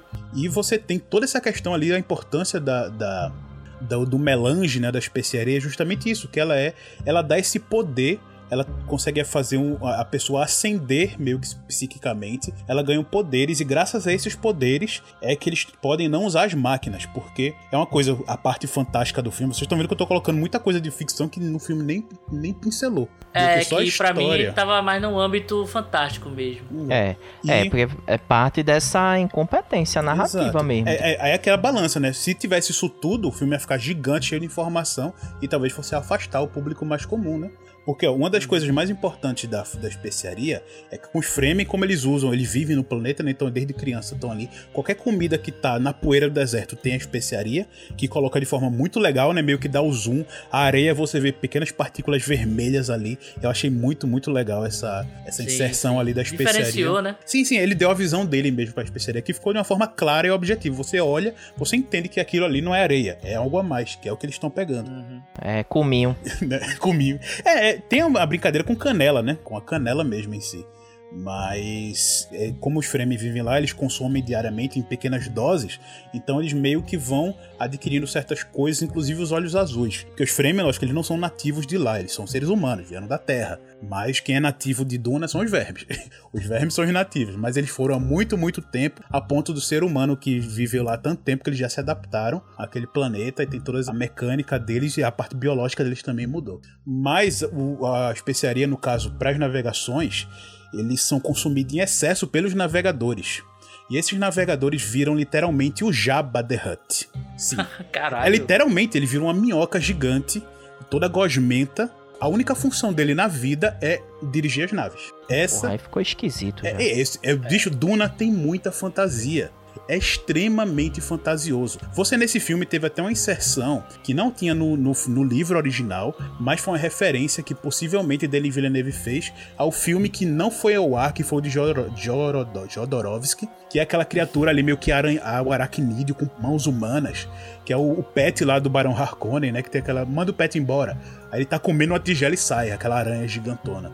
A Tuna tem muito daquilo. A gente vê um verme gigante, uma criatura alienígena. E tem algumas dessas no universo de Duna. E uma delas é criada pelos próprios humanos, que são esses navegadores. Então, navegadores são uma bola de carne flutuantes que tem esse poder psíquico super forte, que é inclusive quem conhece aí é, é Half-Life 2. É basicamente Opa. aquela criatura lá alienígena que comanda tudo, flutuante. É igual, basicamente. Ah, os é, Advisors. Os Advisors, pronto. Aquilo é a imagem de um navegador de Duna. É exatamente aquilo. Foda, velho, que foda. é exatamente aquilo. Eles pegaram um chupiado do, do filme, até o filme de 84 visual que David Lynch deu foi bem legal, foi bem gráfico mesmo ali do personagem do livro. E Half-Life provavelmente se inspirou também bastante nisso. Então você tem muita, muita, muita fantasia. Por exemplo, no caso das próprias Bene Gesserets, elas têm todo esse papel, como eu falei, né, ele desse dupla, né, dos Harkonnen com a família Trade, você tem essa briga de poder, mas na verdade eles são fichinhas ali, são peças de xadrez do, do imperador. E o imperador, por sua vez, está sendo controlado também, como todo o universo, pelas Bene Gesserets. Paulinho engatou no spoiler agora infinitamente. Ma mas é isso, isso, É isso, nem precisa assistir o segundo Não, mas filme. então, esse é, é o problema. Isso era para ser explicado agora. Se isso for explicado mais na frente, você vai ficar uma coisa tão fantástica que vai perder, vai ter esse contraste, sabe? É, esse, esse, é o problema, porque isso era pra ser a explicação que era ter nesse primeiro filme que faltou. Que, por exemplo, quando a, a madre lá, ela fala, a superior lá da Bene fala com a Jéssica, por que você não teve uma filha menina? é porque elas têm o controle né, do útero, conseguem ter um filho menino ou menina. E todas as Bene elas têm somente filhas meninas, porque essa é uma ordem somente de mulheres para elas crescerem e se iniciarem na ordem, somente filhas mulheres. Isso me lembrou muito Zelda, velho. O Gerudo, sabe? Que é uma tribo só de mulher, e aí teve o rei, que era o Ganondorf, e todo homem, que o bebê que nasce homem automaticamente vira rei e tal. Aí eu lembrei disso é, também. Então, aí... Pode ser mais uma referência, Com né? certeza, porque existe uma profecia entre as Bene Gesserit. Inclusive, que... povo do deserto, né? O, o, Ger o Gerudo. O Gerudo, exato. Existe uma profecia que as Bene Gesserit têm profetizado que elas mesmas criam as profecias. Essa é uma coisa legal também da crítica da religião dele, porque nenhuma religião ou profeta foi algo que é, algo surgiu. Elas que criam isso. Elas vão semeando o mito dela pelos mundos afora, justamente para se acontecer alguma treta, aquele mundo ali, eles sabem que elas são poderosas e vão abrigar elas, se der algum problema na ordem dela. Então elas têm esse trabalho de formiguinha por baixo dos panos, literalmente. E ela, elas também vão fazendo essas profecias ao que elas mesmo criam, justamente para fortificar mais ainda a ordem delas. E foi o caso do Paul. Era uma, uma, uma, uma profecia, no caso, essa é uma profecia delas mesmo que se concretizou, que era de que entre as Bene você ia ter um homem que ia conseguir ser ensinado nas ordens Bene porque naquela, naquele teste Lagon Jabbar que ele, que ele faz da dor no começo do filme, os homens não conseguem não conseguem passar. Somente as mulheres conseguem dominar a emoção a ponto de não de, de não morrerem lá pela agulha envenenada. Mas o Paul ele consegue. E é, e é, rápido mesmo no começo do livro. Isso é rápido, é chatinho mesmo, porque é do nada. Você começou a ler o livro, começa a, esse Gonjabar. Que é isso? Não sei. É um teste de dor. Bota a mão aí, tu vai ver. Você sobreviveu, você é o escolhido. é isso, é tão rápido assim. é rápido mesmo. E aí ele vira o, o, profeta. E aí ela meio que cria essa, essa mensagem. Tanto que no filme ele coloca que é bem pincelado, mas novamente é algo muito mais profundo que como elas têm esse domínio, o povo lá de, de Araques, eles não acreditavam naquela profecia. As Bene Gesserit, como a madre, foi lá encontrar a Jéssica em Caladan, né, no planeta lá dos, dos Atreides, ela espalha para as outras para já irem começando a espalhar a profecia do, do povo, que ele é o escolhido justamente para preparar o campo para ele surgir. Tanto que ela que vai lá no, no Jarkonen pedir para ela, pode matar a família toda dela, só deixa a Jéssica e o filho dela vivos. Tem essa parte no livro. Por quê? Justamente porque. E tem ele... no filme também. Exato, esse ponto tem no filme. Mas por quê? Pra... Porque ele é parte da profecia que elas estão construindo. E aí isso fica extremamente jogado, porque elas têm uma importância enorme por trás, e simplesmente por foi porque sim. E esse é o problema que eu tenho, porque ao mesmo tempo que isso poderia ser explicado no segundo, no segundo filme, ao mesmo tempo você tem muita coisa que ainda falta aparecer. E aí ou o filme uhum. vai ficar com 8 horas, ou ele vai cortar outras coisas para explicar isso, ou não vai ter isso.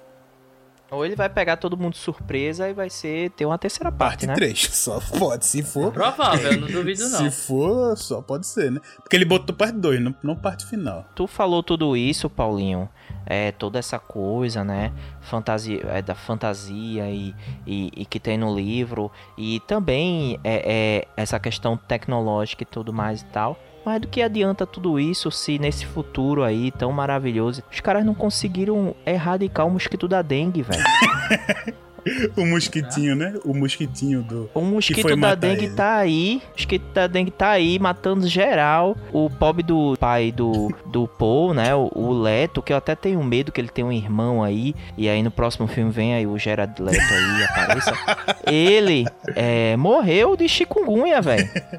Foi, ele tomou um draminha amaldiçoada lá. Morreu de chikungunya. Pois é. E que massagista, filha da puta, né? Cara? Fiquei com muita raiva daquele massagista. Pois é, pois é. Mas até uma coisa engraçada, né, por exemplo, dessa questão dos mosquitos. Por que não, simplesmente não tem uma arma em Duna? Porque a arma não tem nenhuma inteligência, né? Justamente como eles desenvolveram no futuro aqueles escudos corporais, ele meio que nenhuma arma mais funciona.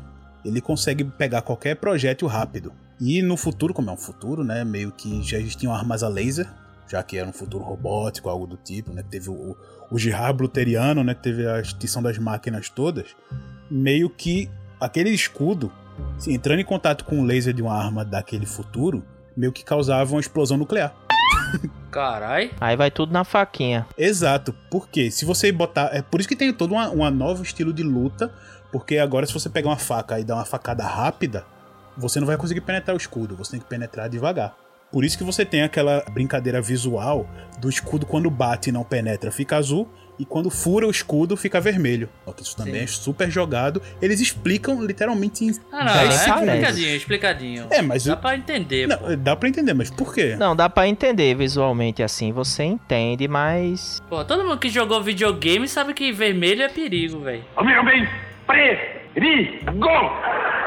Não, Sim, então, sim. Mas, mas na cena que ele pretende explicar isso, é a cena que eles estão treinando, né? Sim. Então eu, quando vi, a primeira coisa que eu pensei foi: não, isso é tipo um treinamento simulado, isso faz parte de um treinamento simulado, e não tem isso numa guerra real. Mas aí no final os caras também usavam na guerra real, Exato. e eu fiquei meio no limbo, assim, sem entender a regra da coisa. Pô, se tem guerra, os caras estão com escudo, como é que eles se atingem então, né? Eu fiquei, aí eu demorei pra entender que é óbvio que, que o recurso é, da cor, né, visual, ele transmite, mas não fica muito, muito compreensível a regra da coisa, né? Beleza, beleza, como é que ele penetra então? Fica vermelho, beleza, ele penetrou, mas como foi que ele penetrou? Qual é a técnica que ele usa? Isso É faltou. por isso que eu tô fato. dizendo que é a complicação de adaptar Duna.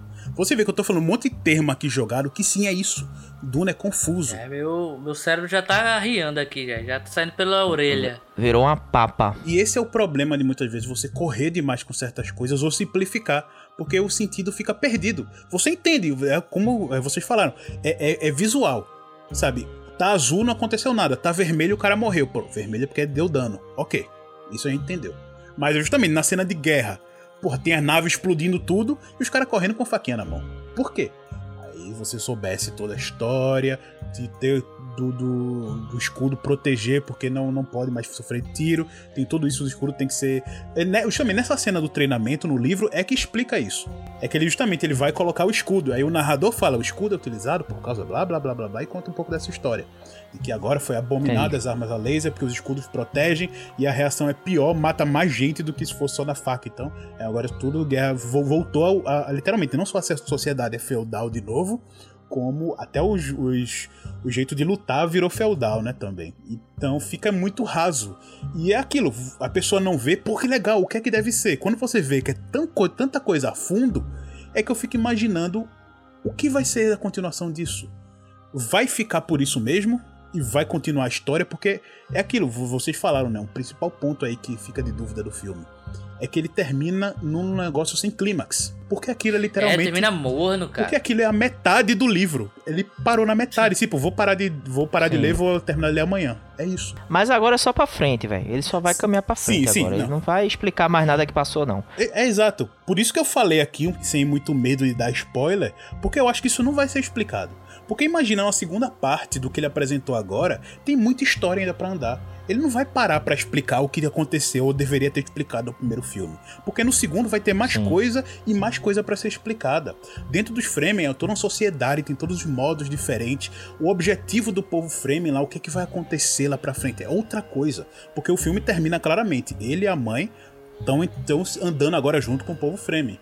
E agora os Harkonnen Entendi. tomaram a cidade principal lá de Duna. E aí? Vocês, dá pra ver, você consegue ver que no futuro vai ter um embate disso.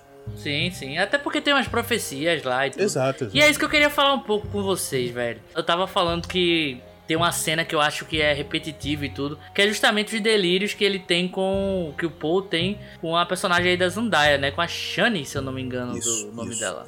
E, cara, pra mim, eu entendo que é um presságio de algo que vai acontecer e tudo. Ah, mas os presságios dele é tudo furado, né? Ele, ele teve o presságio lá que ele conversava com o cara, ele matou o cara, né? Ele teve o presságio lá que nosso querido ali, é, Aquaman, é, fazia parte lá da guerra e o cara morreu, né? Os presságios dele é tudo, tudo ruim, né? Isso é meio que dá pra você entender o que já apareceu aqui. Mas se eu for explicar um pouquinho, pode ser um mini spoiler, mas É, então é melhor não. A, que- a questão é como, como filme, assim. Vocês acharam repetitivo, velho? Eu achei um filme, assim, que tem tanto a Zandaia, tem tanta Shani, mas ao mesmo tempo não tem. Aparece só no finalzinho. A personagem tem 5 minutos de tela, vamos supor assim, 10 minutinhos de tela no máximo, mas ela tá excessivamente no filme, mas ela não tá de verdade no filme, sabe? É, é, eu achei um pouco maçante. Eu achei um pouco maçante. Ela só faz parte dos sonhos eróticos aí do povo. que se cuida, Peter Parker. é, é o mesmo É. problema, porque é, o pessoal tá até tentando comparar, né, Duna com o Senhor dos Anéis. Ah, mas o primeiro, o segundo filme termina... Não, pela questão do, do- da, da terminar sem a história... Do filme, primeiro filme terminar sem a história tá completa. Cara, mas o Senhor dos Anéis... Exato, comparar assim, a não ansiedade dá. do anel com isso aqui, não velho. Dá, não, Que até duas pecado. torres e tal. Porque todos os filmes do Senhor dos Anéis têm uma pontuação.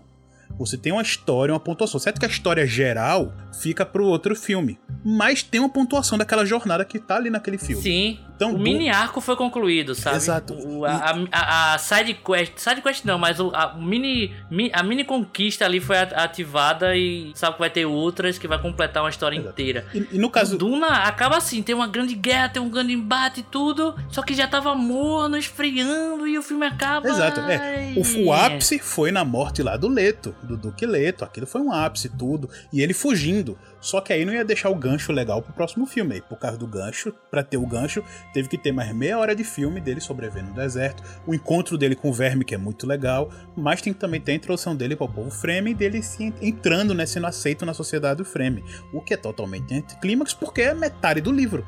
Não é um, como o o Senhor dos Anéis, ele termina o primeiro livro, que tem um final.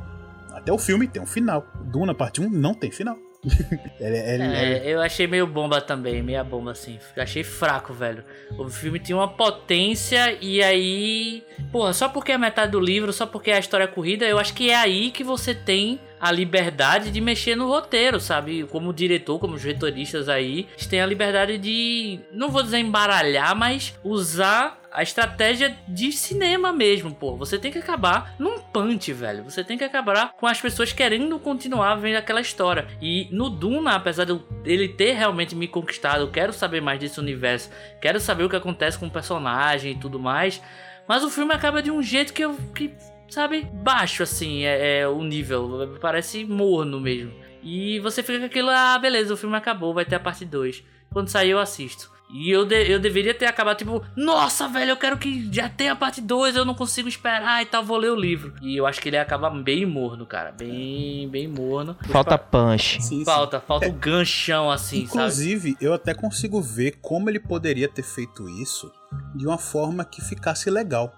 Só era colocar algumas cenas. Tá certo que ia tirar um pouco da ordem do livro, que ele fez bem no estilo da ordem do livro. Só que essa parte realmente tá no final, meio que ficou assim um final fechado. Mas ele poderia É. ter feito, consertado isso, colocando a cena do Paul e a, e a Jessica fugindo e se encontrando com os Fremen em paralelo com a morte do Duque Leto. Meio Sim, que total. cortava totalmente. ele lá na cena com na, na sala com o Barão Harkonnen e ele no não mas se bem que não Ou não poderia sim O porque primeiro encontro, o encontro dele com o verme, cara, eu acho que seria algo significante, assim, sabe? A cena. não mas E aí tem que dar ali. mas tem que dar a pontuação dele do porquê ele tava sonhando tanto, tendo o, o, a visão com a Shin.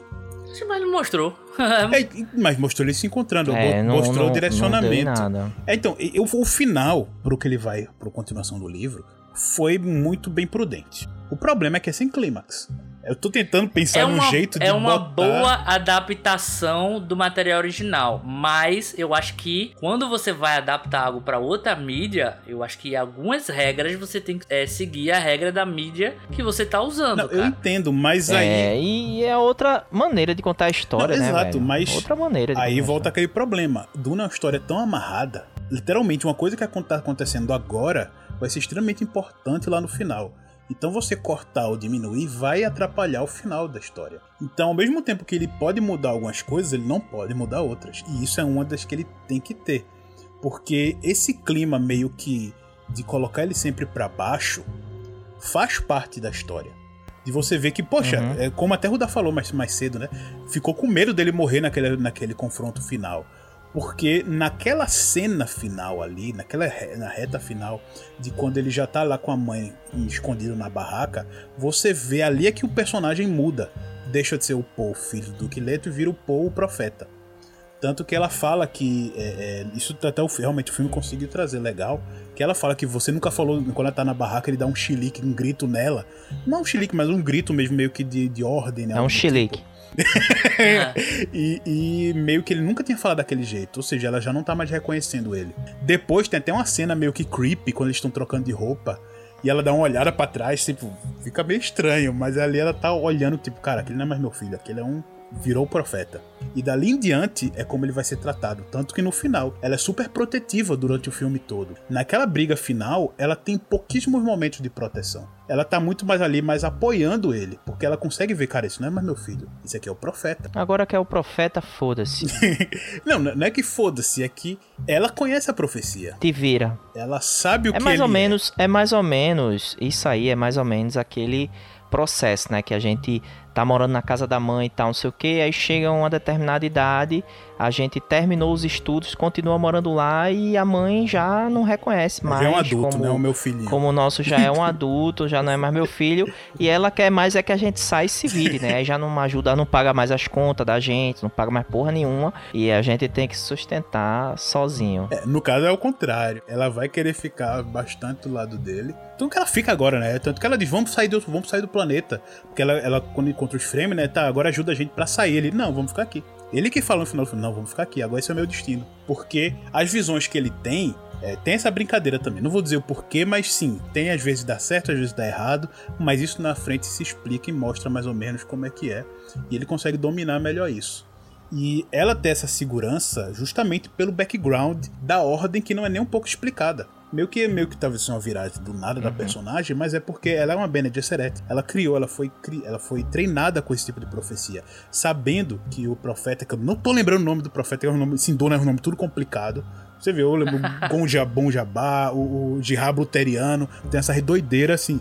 É, Duna é basicamente um livro pra você ler duas páginas e olha o glossário. Esse é o nível de chatice de Duna, que tem de certas palavras. Mas ela sabe o que é o profeta e ela ali fica nesse embate de mãe e a guia do profeta, como a Bene Gesserit, fazendo o trabalho da ordem dela.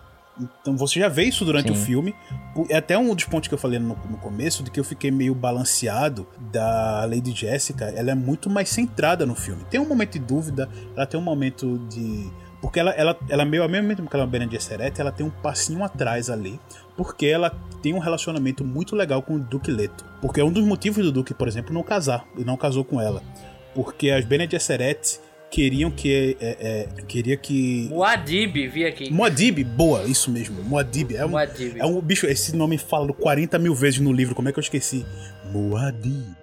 A Lady Jessica, por exemplo, ela, ela, o motivo da madre, ela é reverenda, querer que ela tivesse uma filha mulher, era pra filha do Duque Leto casar com, a, com o filho dos Harkonnen pra pacificar a família. Ou seja, elas estavam querendo fazer uma coisa por baixo do pano. Só que a Jéssica fez por conta própria um filho e treinou ele na, na, na- nos ensinos da Bene Gesserit pra ele virar o profeta. Então, ah, pô, agora que você criou o profeta, vamos nisso. Então, toda essa questão de profeta, como eu falei, é criada. E aí você tem o porquê ele não casa com a, com a Jéssica, porque ele, como ele quer ascender o império, ele tem que não, não pode casar porque ele tem que deixar aquele espaço aberto para as outras famílias que ao mesmo tempo que admiram eles ter aquele espaço. Opa, eu posso mandar minha filha para minha filha para casar com ele para eu fazer parte do império. Então, ao mesmo tempo, ele fica ali amigável, porque se ele já tivesse casado, a família teria totalmente fechada, não teria é, possibilidade de aliança nenhuma, e aí eles seriam vistos muito mais como perigo do que como aliados. E aí a Jéssica fica nessa meio termo, porque ela ama ele e ao mesmo tempo ela é uma Bene Gesserit e fica no dever. Por isso que ela é um pouco mais, mais frágil do que uma Bene Gesserit que aparece no livro e outros momentos. No filme aparece só a madre, né? E outras, outras rapidamente assim. Mas por isso que ela é um pouco mais sensível do que as outras. Só que no filme uhum. aparece muito ela chorando, é, ficou meio estranho. Mas deu para entender. E aí, nesse momento, é a virada da personagem, por isso que ela não fica tão emotiva no final, porque ali ela viu, opa, agora não sou. Meu, meu, o cara que eu amava morreu, o meu filho morreu. Agora quem tá aqui é o Modib. É, vamos ver agora o, o, o, que é que vai acontecer aí na segunda parte de Exato, Duna, vamos né? pra frente, porque senão eu vou falar vamos... 200 horas aqui. Que... É, é isso que eu tô falando. Duna é gigante, incrível e muito denso. That's what she said.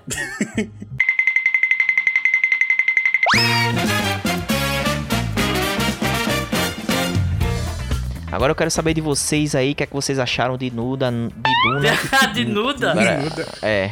Agora eu quero saber de vocês o que é que vocês acharam de Duna aí, quantas patolas vale o filme do Denis Villeneuve.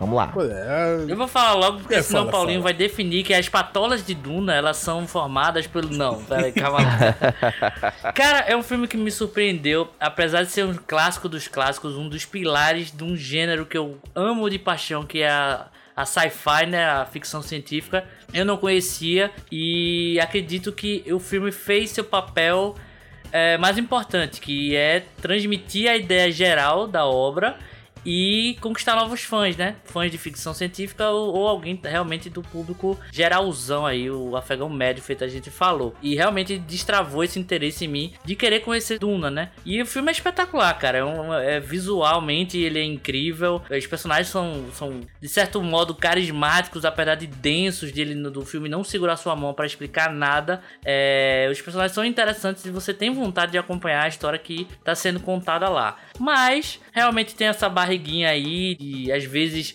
o que tem que ser explicado não é explicado e aí você fica meio perdido, você não tem que correr por fora às vezes para pegar certas informações, correndo dos spoilers e tal. É, e tem algumas repetições ali da, da questão da Zandaya que me incomodou um pouco, achei repetitivo mesmo. E o filme acaba realmente muito morno comparado com outras cenas que são de encher os olhos, né? Então para Duna aí de 2021, um sincero 8.5 patolas aí, um sincero desejo de que essa história continue a ser contada de forma é, cada vez mais interessante, cada vez mais legal assim para um novo fã de Duna que eu posso me considerar aí. E 8.5 patolas para Duna. Beleza. Eu acho que Duna é uma obra visualmente deslumbrante, né? Reconheço todo o trabalho do Denis Villeneuve, sou fã dele, gosto muito dos filmes dele, da direção. E Duna tem esse aspecto colossal, né, gigantesco, essa escala, né, grandiosa. É, no entanto, narrativamente eu acho que o filme deixa a desejar. Em alguns momentos ele peca muito pelo ritmo é, e também é, falta um pouco ele situar quem não conhece a obra, né? E quem nunca assistiu o, o primeiro filme, nunca leu os livros, enfim. É, esse público faltou um pouco aí ser contemplado também pela grandiosidade que Duna de fato é, é, a gente sente que tem aquela grandiosidade e aquela coisa espetacular, né? Muita coisa interessante, muita informação importante para ser consumida, mas infelizmente o Denis Villeneuve ele não consegue entregar isso de uma forma simples e clara. É, e aí a gente demora muito para começar a aproveitar, né? Começar a degustar o filme de fato. Acho que esse problema de ritmo ele, ele, ele é bem inconstante, então em alguns momentos o filme engata, em outros ele, ele fica de novo na inércia e, e aí combina no final, que eu acho que no final é até um carrossel assim de ritmo, né? Porque você tem um, um embate, você tem, você tem toda essa mudança do Paul, você tem o embate dele, né? E de fato ele se tornando ali um, um adulto, né? Um, um maior, né? De idade, de fato. É, mas em compensação também o filme acaba sem um punch, né? Acaba totalmente de uma forma, é, como é que eu posso dizer? Vocês falaram aí, né?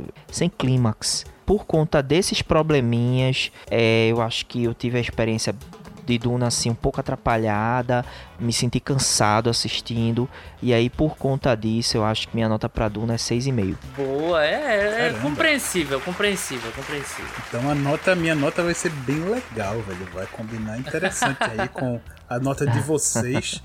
Porque, como eu disse, né, eu acompanho a história do livro, tá? não li todos, mas eu até conheço a história dos livros que eu não li, porque eu gosto tanto, eu fui atrás de alguns resumos, os livros que eu ainda não li, que eu quero ler, o problema é isso, né, que eu tenho que rever desde o começo de novo. mas eu, estando um pouco já conhecendo todo o universo de Duna, eu consigo entender os pontas soltas que ficaram nesse filme que tem bastante, como eu tava falando, é muita de introdução, às vezes um monte de nome complicado, mas que eles acabam fazendo uma base, ensinando coisas do mundo que vão ser utilizados mais na frente. Como até a gente falou, né, de leve, o imperador vai ter um papel muito importante. É, pessoas ali em volta do imperador são cruciais pro, pro final do filme, pro final da trajetória do Paul. Então, tem coisas que ficaram tão abertas aqui que vão ter que ser explicadas bastante no segundo filme. E, e como eu discutindo aqui, né, dificilmente eles vão voltar para explicar certas coisas do primeiro. Então, isso me deixa um ar um pouco reticente, apesar de eu entender o esforço que Denis Villeneuve fez. Por isso que eu falei que ele tirou muita fantasia, porque vocês viram quão fantástico o Duna é. E olha que eu não falei nem metade da parte fantástica que tem nessa no livro todo, principalmente nessa primeira parte. Então tem muito, muito mais coisas, detalhes que ele tirou, justamente para deixar o filme mais palpável.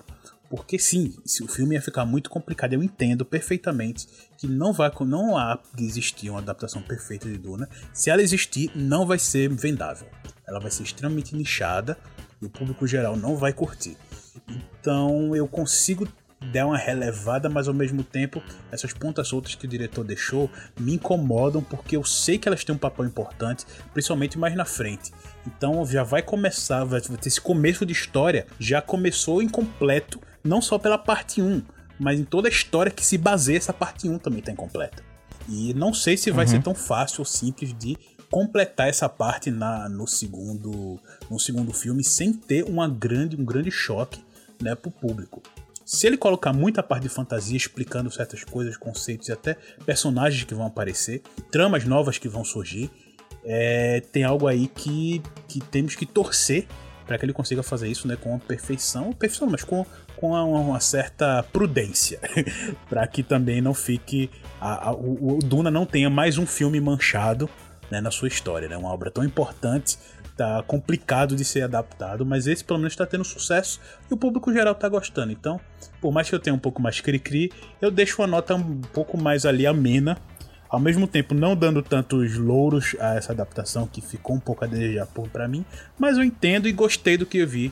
Então eu deixo aí um belíssimo 7,5. A metade dos dois aí, ó. 6,5, 8,5. O meu é 7,5. Bom, boa, É, boa. Eu escadinha, esperava, escadinha. Que, eu esperava que fosse maior essa nota E eu, aí. em homenagem, o livro foi lançado em 65, 6,5. O filme de Olha. oito- foi 84, você deu 8,5. E eu, a data do filme do Jodorowsky que ia sair, 7,5. 75. Então, Olha aí, temos aí rapaz, quase. é. Por, por um décimo, não, não foi algo cabalístico aí, só nossas notas. Pra gente finalizar o pod de hoje, eu vou só explicar exatamente qual é meu sentimento com Duna. Eu acho que vai traduzir bem.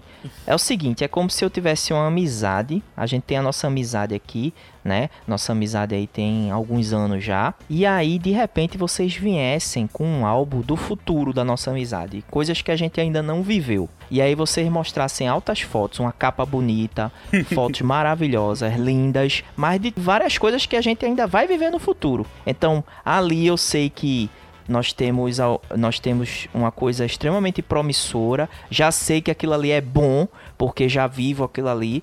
Sei que no futuro vai ser extremamente promissor, mas eu não consigo, eu fico meio deslocado das referências, porque eu não vivi ainda tudo aquilo. Tá ligado? sim. Então, é mais ou menos a sensação que eu saí com Duna é isso, assim. É de esperar uma coisa. Ali tem uma coisa, um potencial muito bom, uma coisa muito boa, é muito bacana, tem toda uma atmosfera, uma capa belíssima, né? Tudo, tudo muito dentro dos conformes, mas eu não consigo entender as referências, viver aquilo ali de uma forma, sabe? Tipo, tá completamente imerso na experiência. Eu confesso que eu viajei na maionese totalmente nesse exemplo, mas. Tá, Deu- tá- tá deu tudo pra certo, entender, deu tá pra entender, certo. deu pra Ref- entender. reflitam. Vou refletir. Fica aí notas pra reflexão aí da galera. E aí, quem achou que eu também viajei na maionese, que vai aí no nosso Instagram e comentem. Boa. Beleza, então é isso, pessoal. Até a próxima. Tchau, tchau, pessoal, e fiquem bem. Valeu, pessoal, e que as areias de Duna cubram seu bumbum à noite. Opa, cuidado aí, senão é com areia, viu? Com areia dói mais, dizem aí.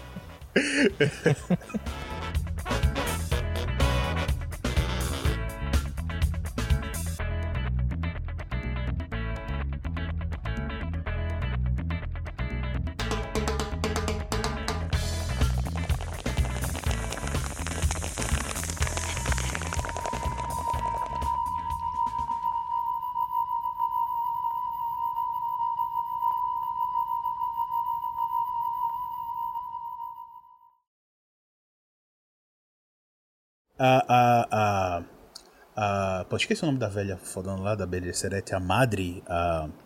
Sim, Porra, Paulinho, se tu não sabe. Não, eu gente esqueci tá o termo, é a, a Madre. não, é o nome é a Madre, a Madre fodona lá. A, a, a Madre lá. É, Motherfucker, motherfucker. a Madre foca. A Madre foca lá.